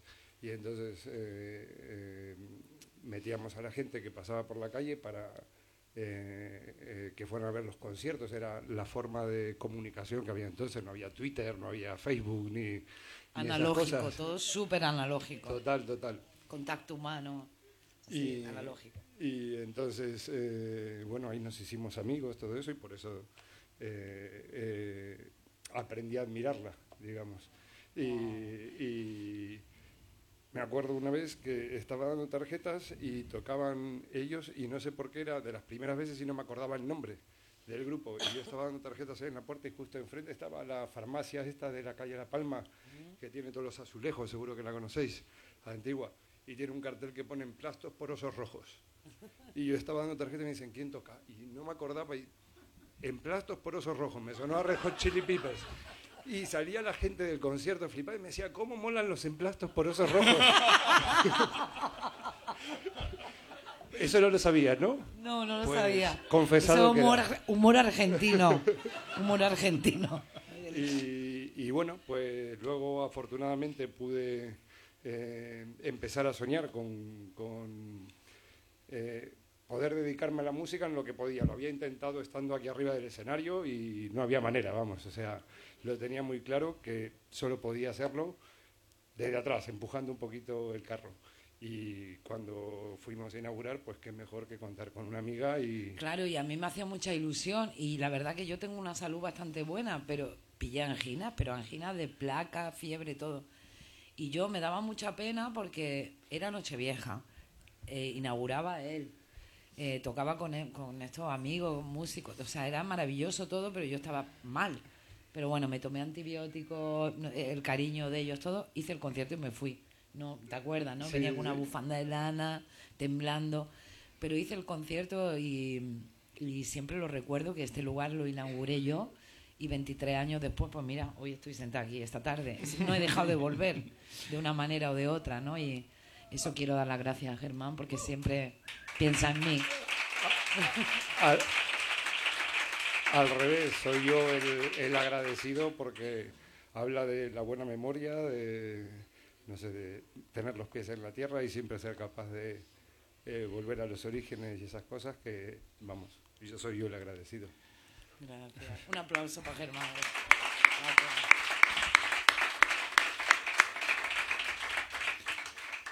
Germán, al grano, ¿qué tal de público ese primer concierto? Pues estuvo bien, bueno, eh, siempre puede ser más, siempre queremos más, pero he de confesar que era el primer concierto que hacíamos, yo estaba Pero el de. Charangoya lo, pega- lo petamos. Ah, bueno, el de Charangoya fue- lo petamos porque aparte la gente estaba súper confundida. También hicimos aquí el sound system por, por la Por causa de, de, de los zapatistas. y O sea, Germán siempre ha estado apoyando las locuras que yo le he propuesto. Él también me ha propuesto algunas. Y, y bueno, y lo bueno es eso, volver a este escenario y, y hoy con Antonio, que me dice, hay que hacer un bolo con Antonio. Bueno, vamos, o sea, Ya. ya. ya, estoy con el cuchillo ahí detrás de la barra esperando Claro, cuando claro. salga para asaltarle. Y durante este año, estos años, ¿qué ha cambiado más, vosotros o el Café La Palma?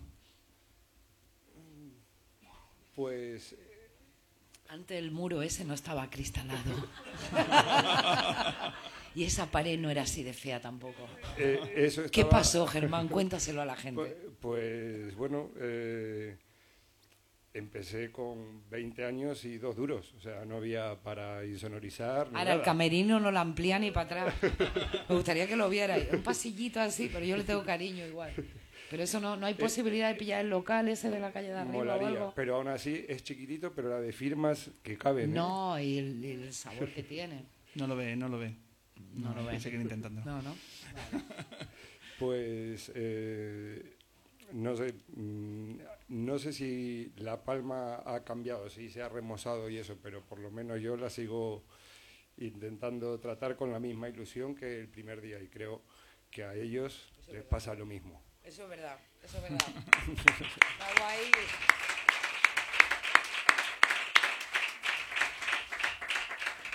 Amparo, de aquel concierto a- hasta que logras editar El Poder de Machín, ¿cuánto tiempo pasa? Un año y medio, dos años, no, como máximo. Eran tiempos en los que había que llevar tu música a todas las salas por Lavapiés y por Malasaña. Bueno, a mí me pasó algo muy curioso y es que, claro, yo venía de Andalucía y llegaba con mi maqueta, que era una cassette. Volvemos a las cassettes. TDK de 90, ¿no? Eh, sí, y TDK, TDK era. Y, y sí es cierto que la gente me decía, ah, pero tú no cantas flamenco, porque yo en esa maqueta lo que tenía era versiones de blues, de rhythm and blues, ¿no? Era esa como la onda. Porque Lo mismo cantaba Janis Joplin, que no era como una un poco así mezcla, pero música negra. No tenía temas míos en esa maqueta. Y entonces mm, la gente de los clubes me decían, pero siendo andaluza, ¿por qué no canta flamenco? Digo, ah, pues mira, me encantaría, pero no. me encantaría, pero no, no, no canto otras cosas. Me costó mucho conseguir. Yo iba a todas las jam, subía, cantaba un blues, lloraba todo ahí. Y todo el mundo, muy bien, muy bien, pero nadie me daba una fecha. Nadie. Me desgallitaba ahí el alma y no, no. Y en un momento, pues, un personaje que era nuestro jefe, el de Germán y el mío, que se llama José Luis, eh, ya estaba un poco desesperada porque yo llegué aquí a vivir a Madrid con un niño de nueve años. Aparte de mi sueño de la música, llevaba un niño conmigo y, y tenía que encontrar ya trabajo aquí, porque si no me iba a tener que ir y yo no me quería ir de Madrid ni loca. Estaba encantada. Y entonces me fui ahí al, al Jam Madrid y le dije a José Luis, bueno, vi un grupo tocando de dos hippies, versiones de Nirvana, mal, desafinado, y dije, a ver, si esa peña están tocando ahí, ¿verdad o no? Así ¿Te es, acuerdas así quién es. era, no? Sí, El dúo sí. ese, vale. Digo, a ver. No, no, no, no pasaron a la posteridad. No pasaron. El caso es que sí. Taburete. Eh, No. no, no, no, no pasa. No, era en inglés o irlandés, no me acuerdo. El caso es que yo los vi y dije, a ver, si ellos haciendo eso están ahí en ese escenario, yo tengo que estar ahí. Entonces me fui para el dueño y le dije, mira, la semana que viene voy a venir a tocar gratis. Y si te gusta, me contrata. Y si no, pues ya, pero voy a venir. Y se quedó así y dijo, vale, ven. Y entonces fui con, con mi guitarrista, Robert Johnson, para descanse, ya nos dejó. Y Un crack. eh, un crack Y mejor persona. y mejor persona. Y le dije a Robert, vente, vente, que ya he encontrado un sitio. Mentira, íbamos gratis. Pero algo me tenía que inventar, ¿no? Y la verdad que tocamos ese día, hicimos cuatro pases o ocho, ya no me acuerdo, porque José Luis me decía, ahora en media hora tocáis otra vez. Y así toda la noche. Y ya llegó un momento que me dejó irme y me dijo, ven mañana. Y mañana, y al día siguiente me dijo, ven mañana. Y me tiré un año y medio. Ya entré, entré en un loop que era jueves, viernes, sábado y domingo del American Pie al Hotel California, El mago. El Mago y al Jazz Madrid. O sea, sí. Ta, ta, ta, Pie, ta. el Sí, American sí. Pie. Mítico, mítico, Pablo, mítico. Y hasta dos bolos en cada uno.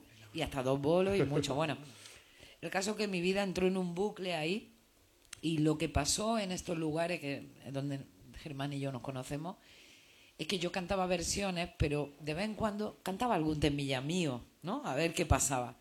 Y llegó un momento en que la gente me decía, no, no, queremos oír tus temas, no cantes versiones, cántanos tus temas. O sea, venía ya fan a escuchar esas canciones, que no estaban grabadas, ni había vídeo en YouTube, ni... Era otra época.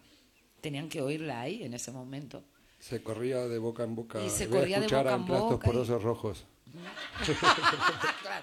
un nombre muy muy comercial. No, y no nos llamábamos Amparo y Robert, ¿no? Me parece que aparecíamos los carteles Amparo y Robert. Y bueno, y ahí en ese lugar fue, bueno, primero donde pillé eh, ese gusto, ¿no? De tocar cuatro días a la semana, no sé cuántos miles de pases ante un público que le interesaba, no, daba igual, ¿no? Claro, yo venía acostumbrada a Granada, que yo era la única mujer cantante, entonces eh, era alguien, ¿no? Entre comillas, salía en el periódico, iba al festival de jazz, de blues. Y llegó a Madrid y eso, la gente tomando los, ¿cómo se llamaba eso de litro? Los cachis, ¿no? ¿Cómo se llamaba? Los minis. Los mini. La gente tomando los mini, hablando, fumando porro a saco, que se fumaba en esa época. Ellos como locos persiguiendo a la gente para que no fumara. Bueno, una locura. Pero no venía, o sea, sí había gente que venía a oír música, pero tú estabas allí de fondo.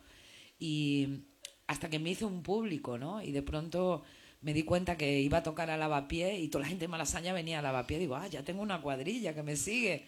¿Dónde voy? Así, wow. Y a mi Madrid me lo, me lo dio todo, ¿no? Salir de Granada y, llegar aquí que no era nadie y que no cantaba flamenco siendo andaluza fue un gran reto y una maravilla. Y 20 años después grabas el coro de mi gente, que yo no sé si el título no es muy aproximado, porque yo creo que te has rodeado de tu familia.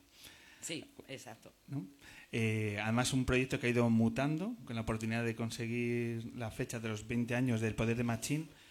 Empiezas a rodearte de tu familia, de tus amigos músicos para eh, dibujar un proyecto que es una celebración de la música y del tiempo y que me gustaría saber qué sensación está despertado en una gira que yo creo que ha tenido que ser un torbellino de emociones a lo largo de todos y cada uno de los conciertos que has podido disfrutar. ¿Te imaginabas que iba a tener este proyecto el recibimiento y, y sentirte tan bien acompañada como has estado? No, por supuesto que, como decía eh, Maribel, siempre están los miedos, la inseguridad del gustará, no gustará. Yo hice toda la producción del álbum del coro de mi gente con amigos y artistas que me llevan acompañando mucho tiempo y alguna gente más nueva, digamos, en una parte después de mi vida, pero, pero igualmente importante. Yo creo que todos los nombres que están en el álbum tienen mucho que ver ¿no? con, conmigo misma. Y era algo que sobre todo me dio la oportunidad de pararme a ver qué es lo que yo había hecho 20 años atrás. Y porque siempre iba pensando en el siguiente proyecto, el siguiente, nunca miraba ¿no? hacia atrás.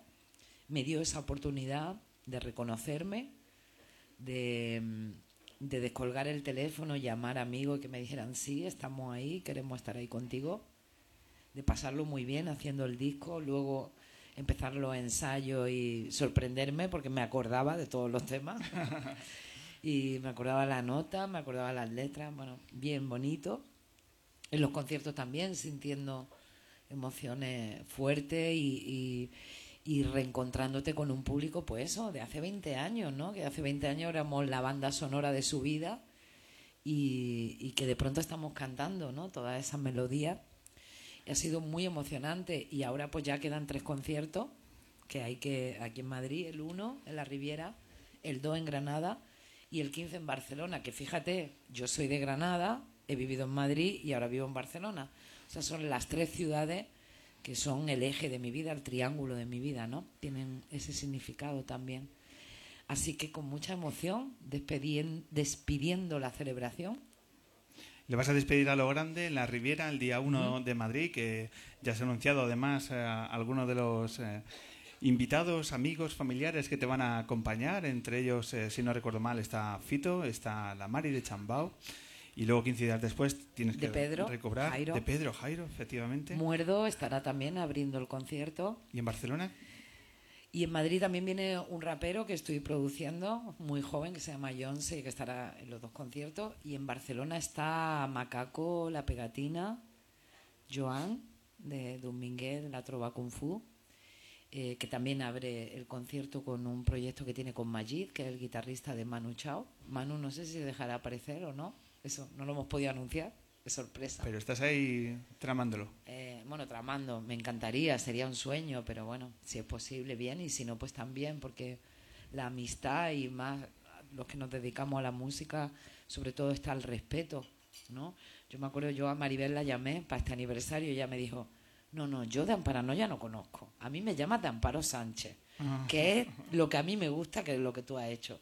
Pues eso es lo que, eso es lo bonito, que la gente te diga lo que siente, que, eh, que sea respetuoso. Entonces, con el respeto, con la libertad y con el cariño, pues se fraguan amistades como las que aparecen en el disco, que son de todos estos años, gracias a que hay esos componentes. Que nos juntamos y podemos tocar, tocamos, pero no, no tiene que ser obligado. Y luego hay otros que sí se han querido comprometer a estar y apoyarme en el cierre de la gira con sus nombres, con su cariño. Y para mí todos son súper especiales. Aquí en Madrid, bueno, Fito, ¿qué voy a decir? O sea, tener a Fito cantando un tema mío, pues la verdad es un sueño hecho realidad. La Mari, que, que le dio completamente la vuelta al, al tema que, que eligió versionear y que lo va a cantar también conmigo en directo. Y bueno, y, y Jairo de, de Pedro, que como contábamos, estuvimos aquí en Nochevieja hace 23 años y que hace 23 años que compartimos escenario, cariño y experiencia y, y música. Entonces, bueno, van a ser una fecha muy emocionante, muy bonita y, y con muchas ganas de que lleguen. La música como celebración del paso del tiempo, así que eso hay que celebrar lo grande. Y después, ¿la música por dónde te va a llevar? ¿Te guiará en paranoia? ¿Te guiará tu proyecto en solitario? No, yo soy Amparo Sánchez ya siempre. Eh, Quiero decir, Amparo Sánchez de principio a fin. Amparo Sánchez, cantante, compositora. He escrito un libro, de momento solo uno, pero bueno, ¿Qué tal el escritora me puedo decir ya también. ¿Qué tal el libro, por cierto? Muy bien. Ahora estuve en Granada en una presentación y Del niño y el lobo. La Niña y el Lobo. La sí. niña y el lobo. Y soy productora también. Eh, hago producciones a otros artistas y es un campo que ya llevo varios años haciéndolo y cada vez me gusta más. Ahora ya tengo también mi propio espacio, mi lugar eh, donde puedo hacer todas estas investigaciones y experimentación con la música.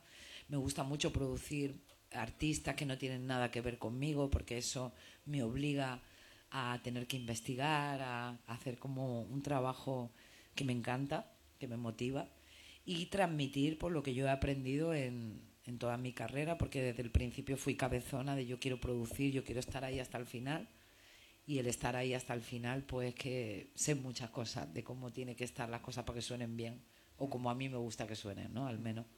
Entonces, bueno, atreverme como productora, que no es un trabajo que como mujer esté muy fácil, porque no, no somos muchas, pero bueno, ahí abriendo también camino por ahí.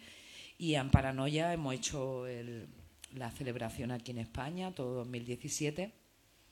2018 vamos a hacer algunas fechas internacionales, porque en Paranoia pues, fue un grupo internacional. Este año lo quisimos dedicar a nuestro país, pero el año que viene vamos a hacer fechas fuera. ¿Es lo que citabas antes de Brasil? No, Brasil No. es otro proyecto. Ah. Y que le- te dejas querer. Eh, no, Brasil es un... pro- Pero, pero te lo cuento. No, soy fácil. me- mira, me estoy- te lo cuento todo. No, no es broma.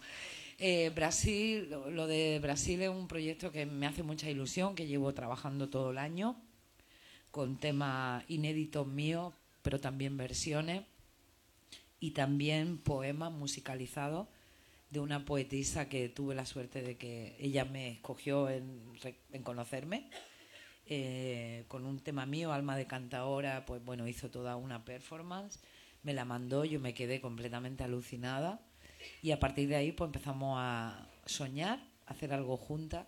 Luego entró una dramaturga argentina, una percusionista y bueno, el proyecto se llama Hermanas y vamos a ir a teatro y centros de mujeres con un mensaje pues muy femenino, feminista y de empoderamiento Y absolutamente necesario. y absolutamente necesario.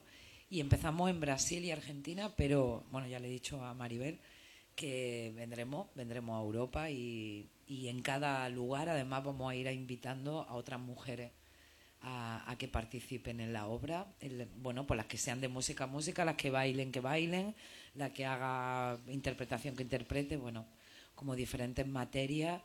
Y la idea es eso, ¿no? Pu- Pues hacer cosas mujeres, para mujeres y hombres, sensibles hacia las mujeres.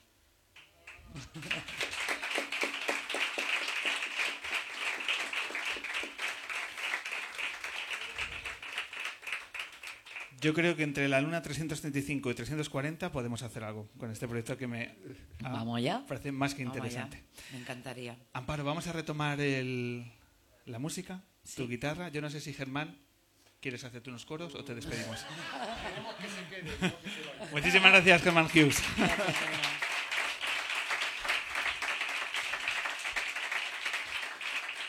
Venga, retomas el... Entonces, ¿cuánto tiempo tenemos? A ver, ¿cuántos temas te- quedan? Tenemos dos temas. Ah, vale, hago uno ahora yo solo. No, porque quiero tener invitado en el ¿Ah, sí? último. Sí, Pues eso, estás en tu casa. vale, vale. Entonces ¿vale? ahora uno solita. Ahora haces una sola y luego ya nos dices lo que te apetece hacer. Vale. ¿Te parece? ¿Y hay alguno así especial que te gustaría? O lo, o lo abrimos, o lo abrimos al público.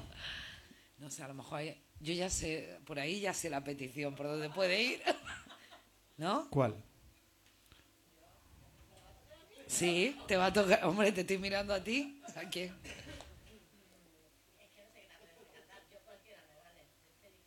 No, no, de toda mi vida. Tú pide.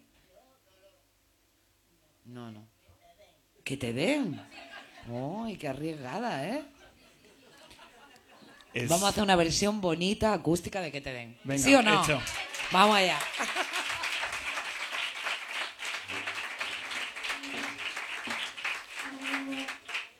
Aquello de que el público manda también es en la radio.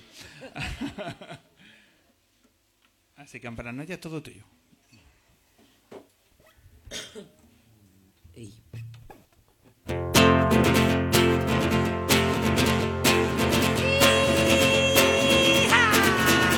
El día que me dijiste adiós muy buenas, yo ya me voy de aquí.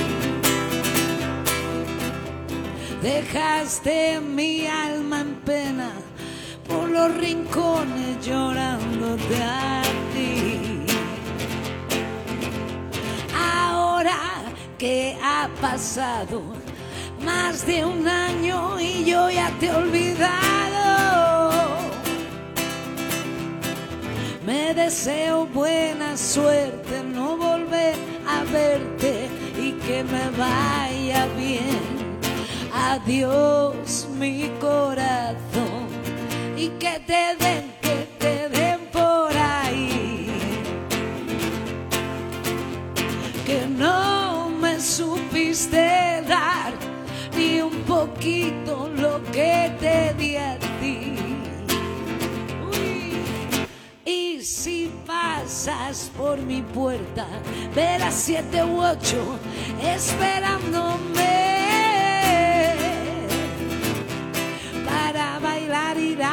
discoteca, tomar cerveza o tomarme un té. Y yo sonrío coqueta, hoy tengo jaqueca y no voy a salir. Mañana volvemos preciosa, con cuatro rosas todas para ti. Adiós mi corazón y que te den, que te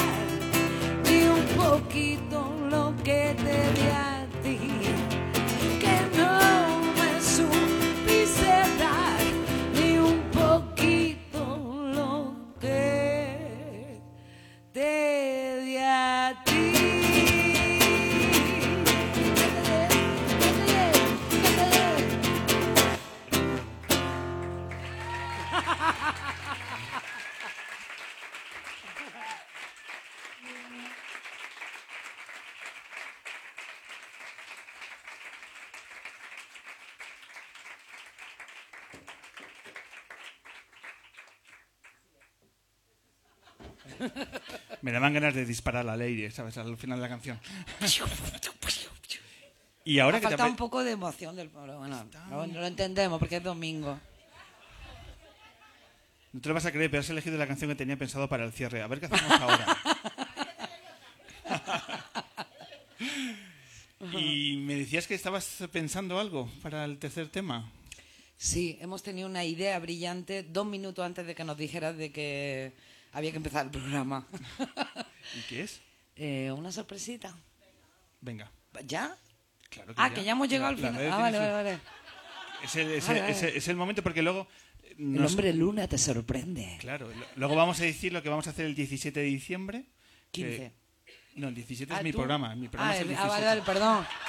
Es que yo estoy con las fechas mías, ¿sabes? Yo aquí. Me quedan tres. El 15 vamos a Barcelona, el- bajamos el 16 y el 17 estamos aquí. Estoy en Montreal el 16. Joder, cómo viaja esta gente. ¿verdad? Participo en un homenaje súper bonito a Lasa, a la cantante Lasa. Lasa, qué maravilla. Bueno, en realidad voy a participar en París y en Montreal. Me acaban de comunicar que al de París voy también. Joder, esas noticias que, bueno, hay que ir, hay que ir. No, a ver, cantar a Lasa, yo la conocí. Lasa es una La conocí en 2005, que tuve la suerte de, de- de que me diera la BBC el, grupo, el premio a mejor grupo europeo. A Lasa le dio el eh, mejor por Canadá. O sea, estábamos en el mismo premio, pero por Qué separar. Sí. Y fue la oportunidad que tuve. Luego en Suiza también tocamos juntas, en Berna. Y cuando me enteré del fallecimiento, la verdad, bueno, cuando me enteré que estaba malita, me, me- me- me afectó bastante cuando falleció. Y que hayan pensado en mí para cantarla. Qué maravilla. Canto cuatro temas y estoy súper orgullosa de, Una, de participar. una autora, una voz que siempre hay que reivindicar y saber llegar a ella. Pues, pues bendito viaje, bendita agenda eh, que tienes por delante. Pero ahora necesito saber, estoy en ascuas, ¿qué, qué habéis pensado? Pues mira, yo voy a contar una anécdota. ¿Hay tiempo? ¿Cómo estamos de tiempo? Estás en tu casa y como Germana se ha subido, siempre me dice atento con el tiempo, pero como ha participado en la entrevista es culpa suya. Pues mira, yo he, he propuesto he propuesto que Antonio y, y Martirio suban conmigo y que cantemos juntas Martirio y yo y él que haga lo que quiera porque ya evidentemente lo va a hacer. Eh, vamos a cantarle a Chabela Vargas. Porque quiero, quiero aclarar, bueno, para mí, cuando llegué a vivir a Madrid, esa época que hablábamos, yo la vi en el Teatro Albéniz y yo nunca he llorado tanto en un concierto en mi vida. O sea, fue un tema tras de otro y no podía parar de llorar. Me movió lo- desde lo más profundo. A partir de, yo la había conocido por Almodóvar, por las películas de Almodóvar, y fui al Teatro Albén y me invitó mi primo a ir a verla y para mí fue, bueno, un antes y un después.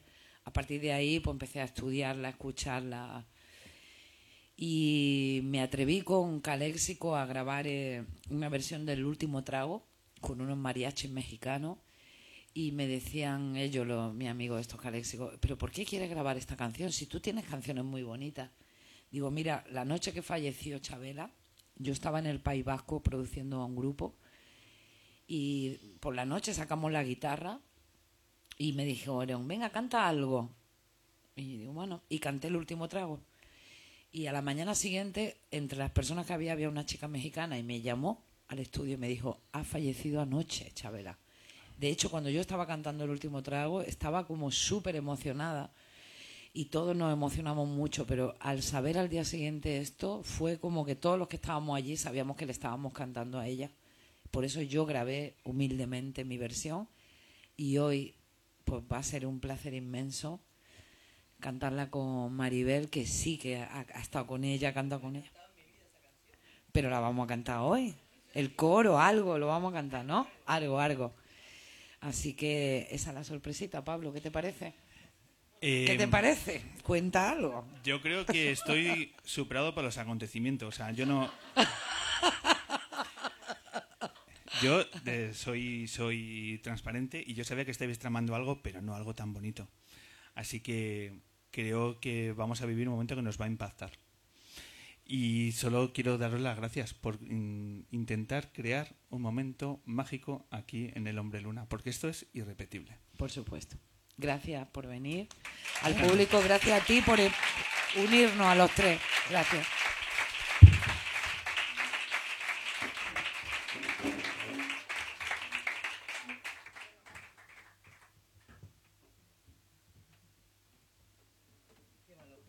Valor?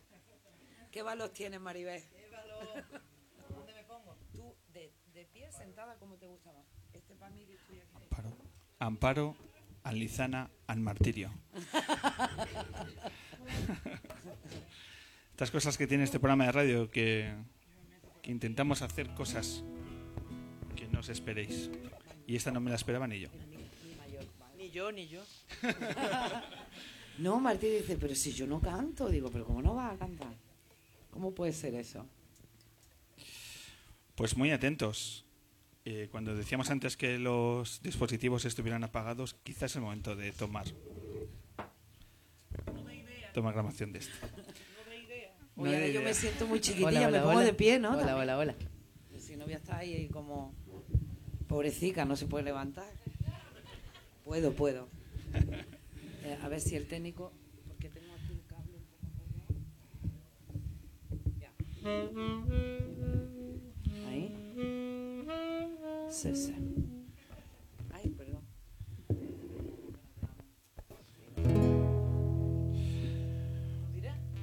Bueno, esto es un peligro cantar este tema, porque ahora vamos a querer tomarnos un chupito de tequila. Lo sabes, ¿no? Penas como esas son las que yo quiero.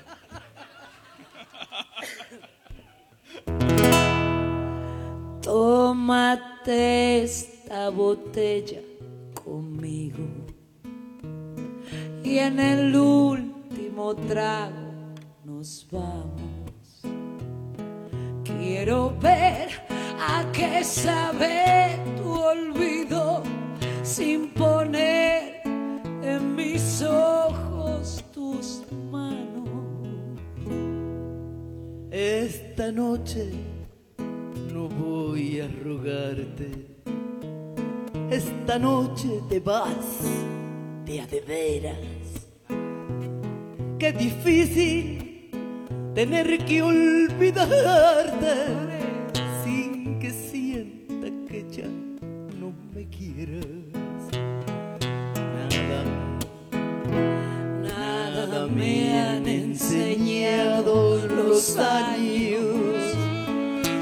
Siempre caigo en los mismos errores. Otra vez a brindar con extraños y a llorar por los mismos dolores.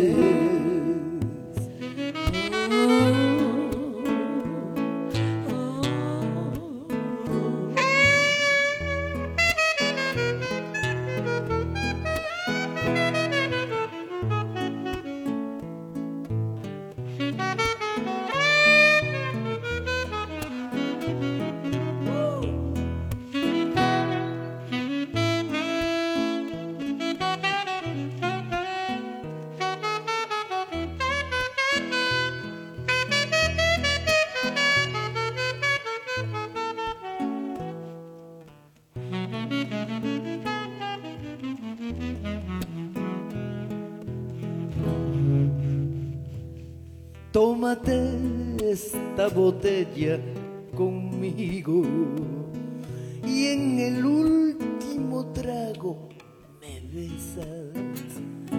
Esperamos que no haya testigos por si acaso te diera vergüenza. Si algún día sin querer tropezamos,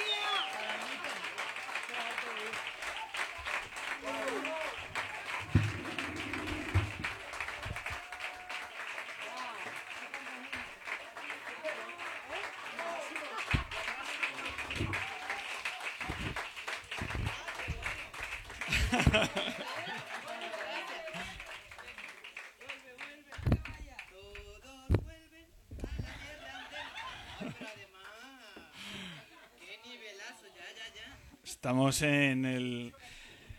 Muchísim- muchísimas gracias. eh, Por Chabela.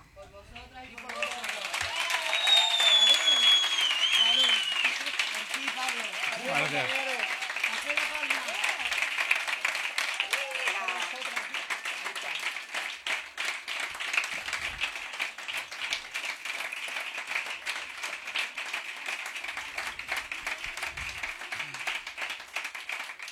Nos quedan tres minutos de programa, pero antes de despedir, Martirio, Maribel, Antonio, Amparo, gracias por hacernos tan felices esta tarde.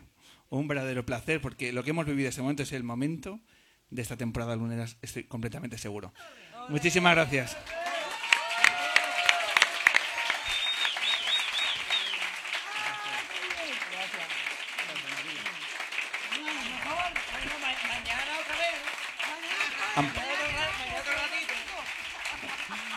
Amparo, siéntate conmigo y, y despide conmigo el programa. Venga. Wow. Qué bonito, Pablo. Esto ha sido demasiado especial. Yo venía contenta esta mañana cuando pillé el AVE ¿eh? a Ma- a Madrid. Venía contenta, pero ahora estoy muy contenta. Y ya no te voy a olvidar nunca. Yo tampoco, y. Martirio, yo sí que no duermo esta noche. Eh, vamos a hablar de la siguiente luna y luego despedimos, que yo creo que una canción, Amparo, que te va a gustar mucho y despedimos tú y yo el programa de hoy, ¿vale? Perfecto. Eh, siguiente luna, 17 de diciembre, que no es dentro de 15 días, 17 de diciembre. Vamos a tener de nuevo tres invitados. Vamos a tener una banda de Córdoba que nos va a presentar su segundo disco, se llama The Will and the Hammond, y que nos interesa mucho que conozcáis sus pedazos de canciones, pedazo de temas. Bloque central para un periodista, crítico televisivo, literario, que colabora en diferentes medios de comunicación, que si os digo que se llama Roberto Enríquez, a lo mejor os quedáis pues, pues muy bien. Pero si os digo que es subdirector de Leitmotiv y que le conoceréis en el programa porque él es Bob Pop, pues ya le conoceréis. Cuando estuve. Y me llamó mucho la atención eso, que era el subdirector, porque tiene un personaje, pero cuando lo conoce detrás del personaje. eh, Vamos a conocer detrás del personaje, efectivamente. Lo recomiendo, que no se lo pierdan. Pues Bob Pop aquí en la Luna, día 17 de diciembre. Y para cerrar, y para cerrar, vamos ya al bloque al, al tercer invitado, Marcus. Para cerrar un invitado que dices, ¿quién eh, llevarías a la Luna para cerrar eh, para que fuera el último invitado del año? Y diría, pues él. Yo no sé si voy a sobrevivir a esa entrevista, ya lo digo. O sea, y a mí me podéis recoger, a lo mejor me caigo por las escaleras. Muy bien. Pueden será? ocurrir diferentes cosas, ¿Quién porque es? un hombre de la elocuencia, de, del discurso, de que, que es todo claridad. Santiago. No, ¿No? Ah, vaya. o mejor. Muy atentos porque quien nos va a visitar es Pepín Tre. del Museo Británico eh, con una cantimplora que me habían dado de el, propio Museo Británico, me ofreció la posibilidad, dice, ¿quiere usted cantimplora para este viaje? Digo, "Ha- haga usted el favor, ¿verdad? Y me dieron, me dieron una de medio. Entonces hice eh, Tanzania, Zanzíbar, Mombasa, Mombasa, Kenia, Kenia, Nairobi, Nairobi, no sé por qué razón, volví a Mombasa. ahí, ahí me quedé sin agua.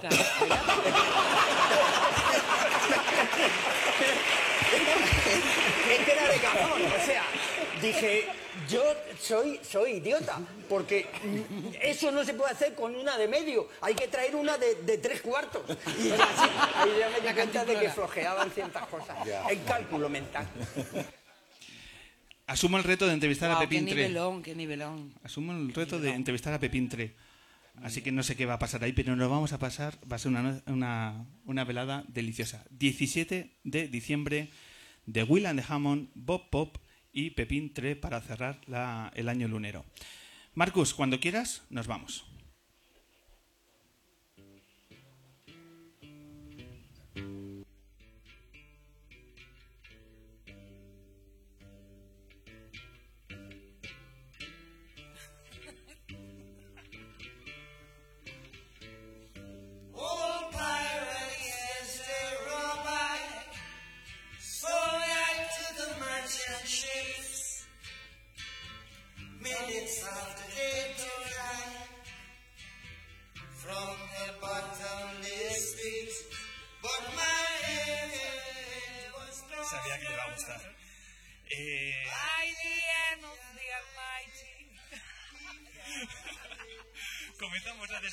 La luna 309 que ya habita en nuestro corazón. Won't you have to sing these songs of freedom? It's all I ever had. Una edición que No vamos había hecho esto nunca en mi vida, ¿eh? De cantar encima de Bob Marley. En mi vida. Una edición que queremos, ante todo, celebrar la cercanía, la sencillez, el talento todo el talento demostrado a Martirio, Antonio Lizana y Amparo Sánchez.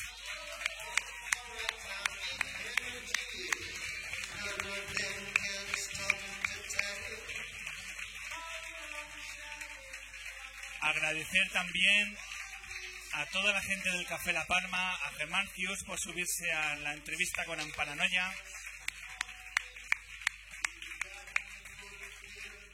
Agradecer a mi maravilloso equipo que me ayuda a hacer estas dos horas de radio. A las maravillosas Vicky Cantos, a la maravillosa Laura de la Cruz y a Marcus.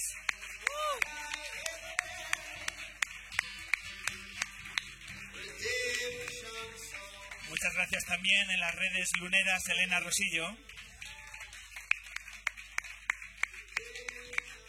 Nuestro, nuestra mirada en la luna es él, es nuestro fotógrafo Raúl Montalvo.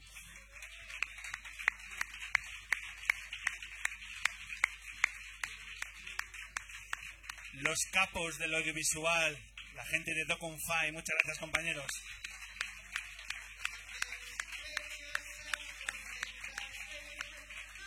Quien teje el sonido en la luna, allí en el ático, él es Eric. Gracias, capitán.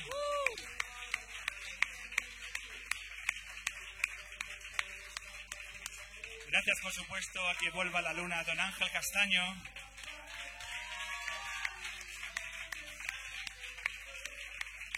Y un agradecimiento, dos agradecimientos finales a todos los niños que han venido hoy a la luna, que muchas gracias, la cultura es vuestra.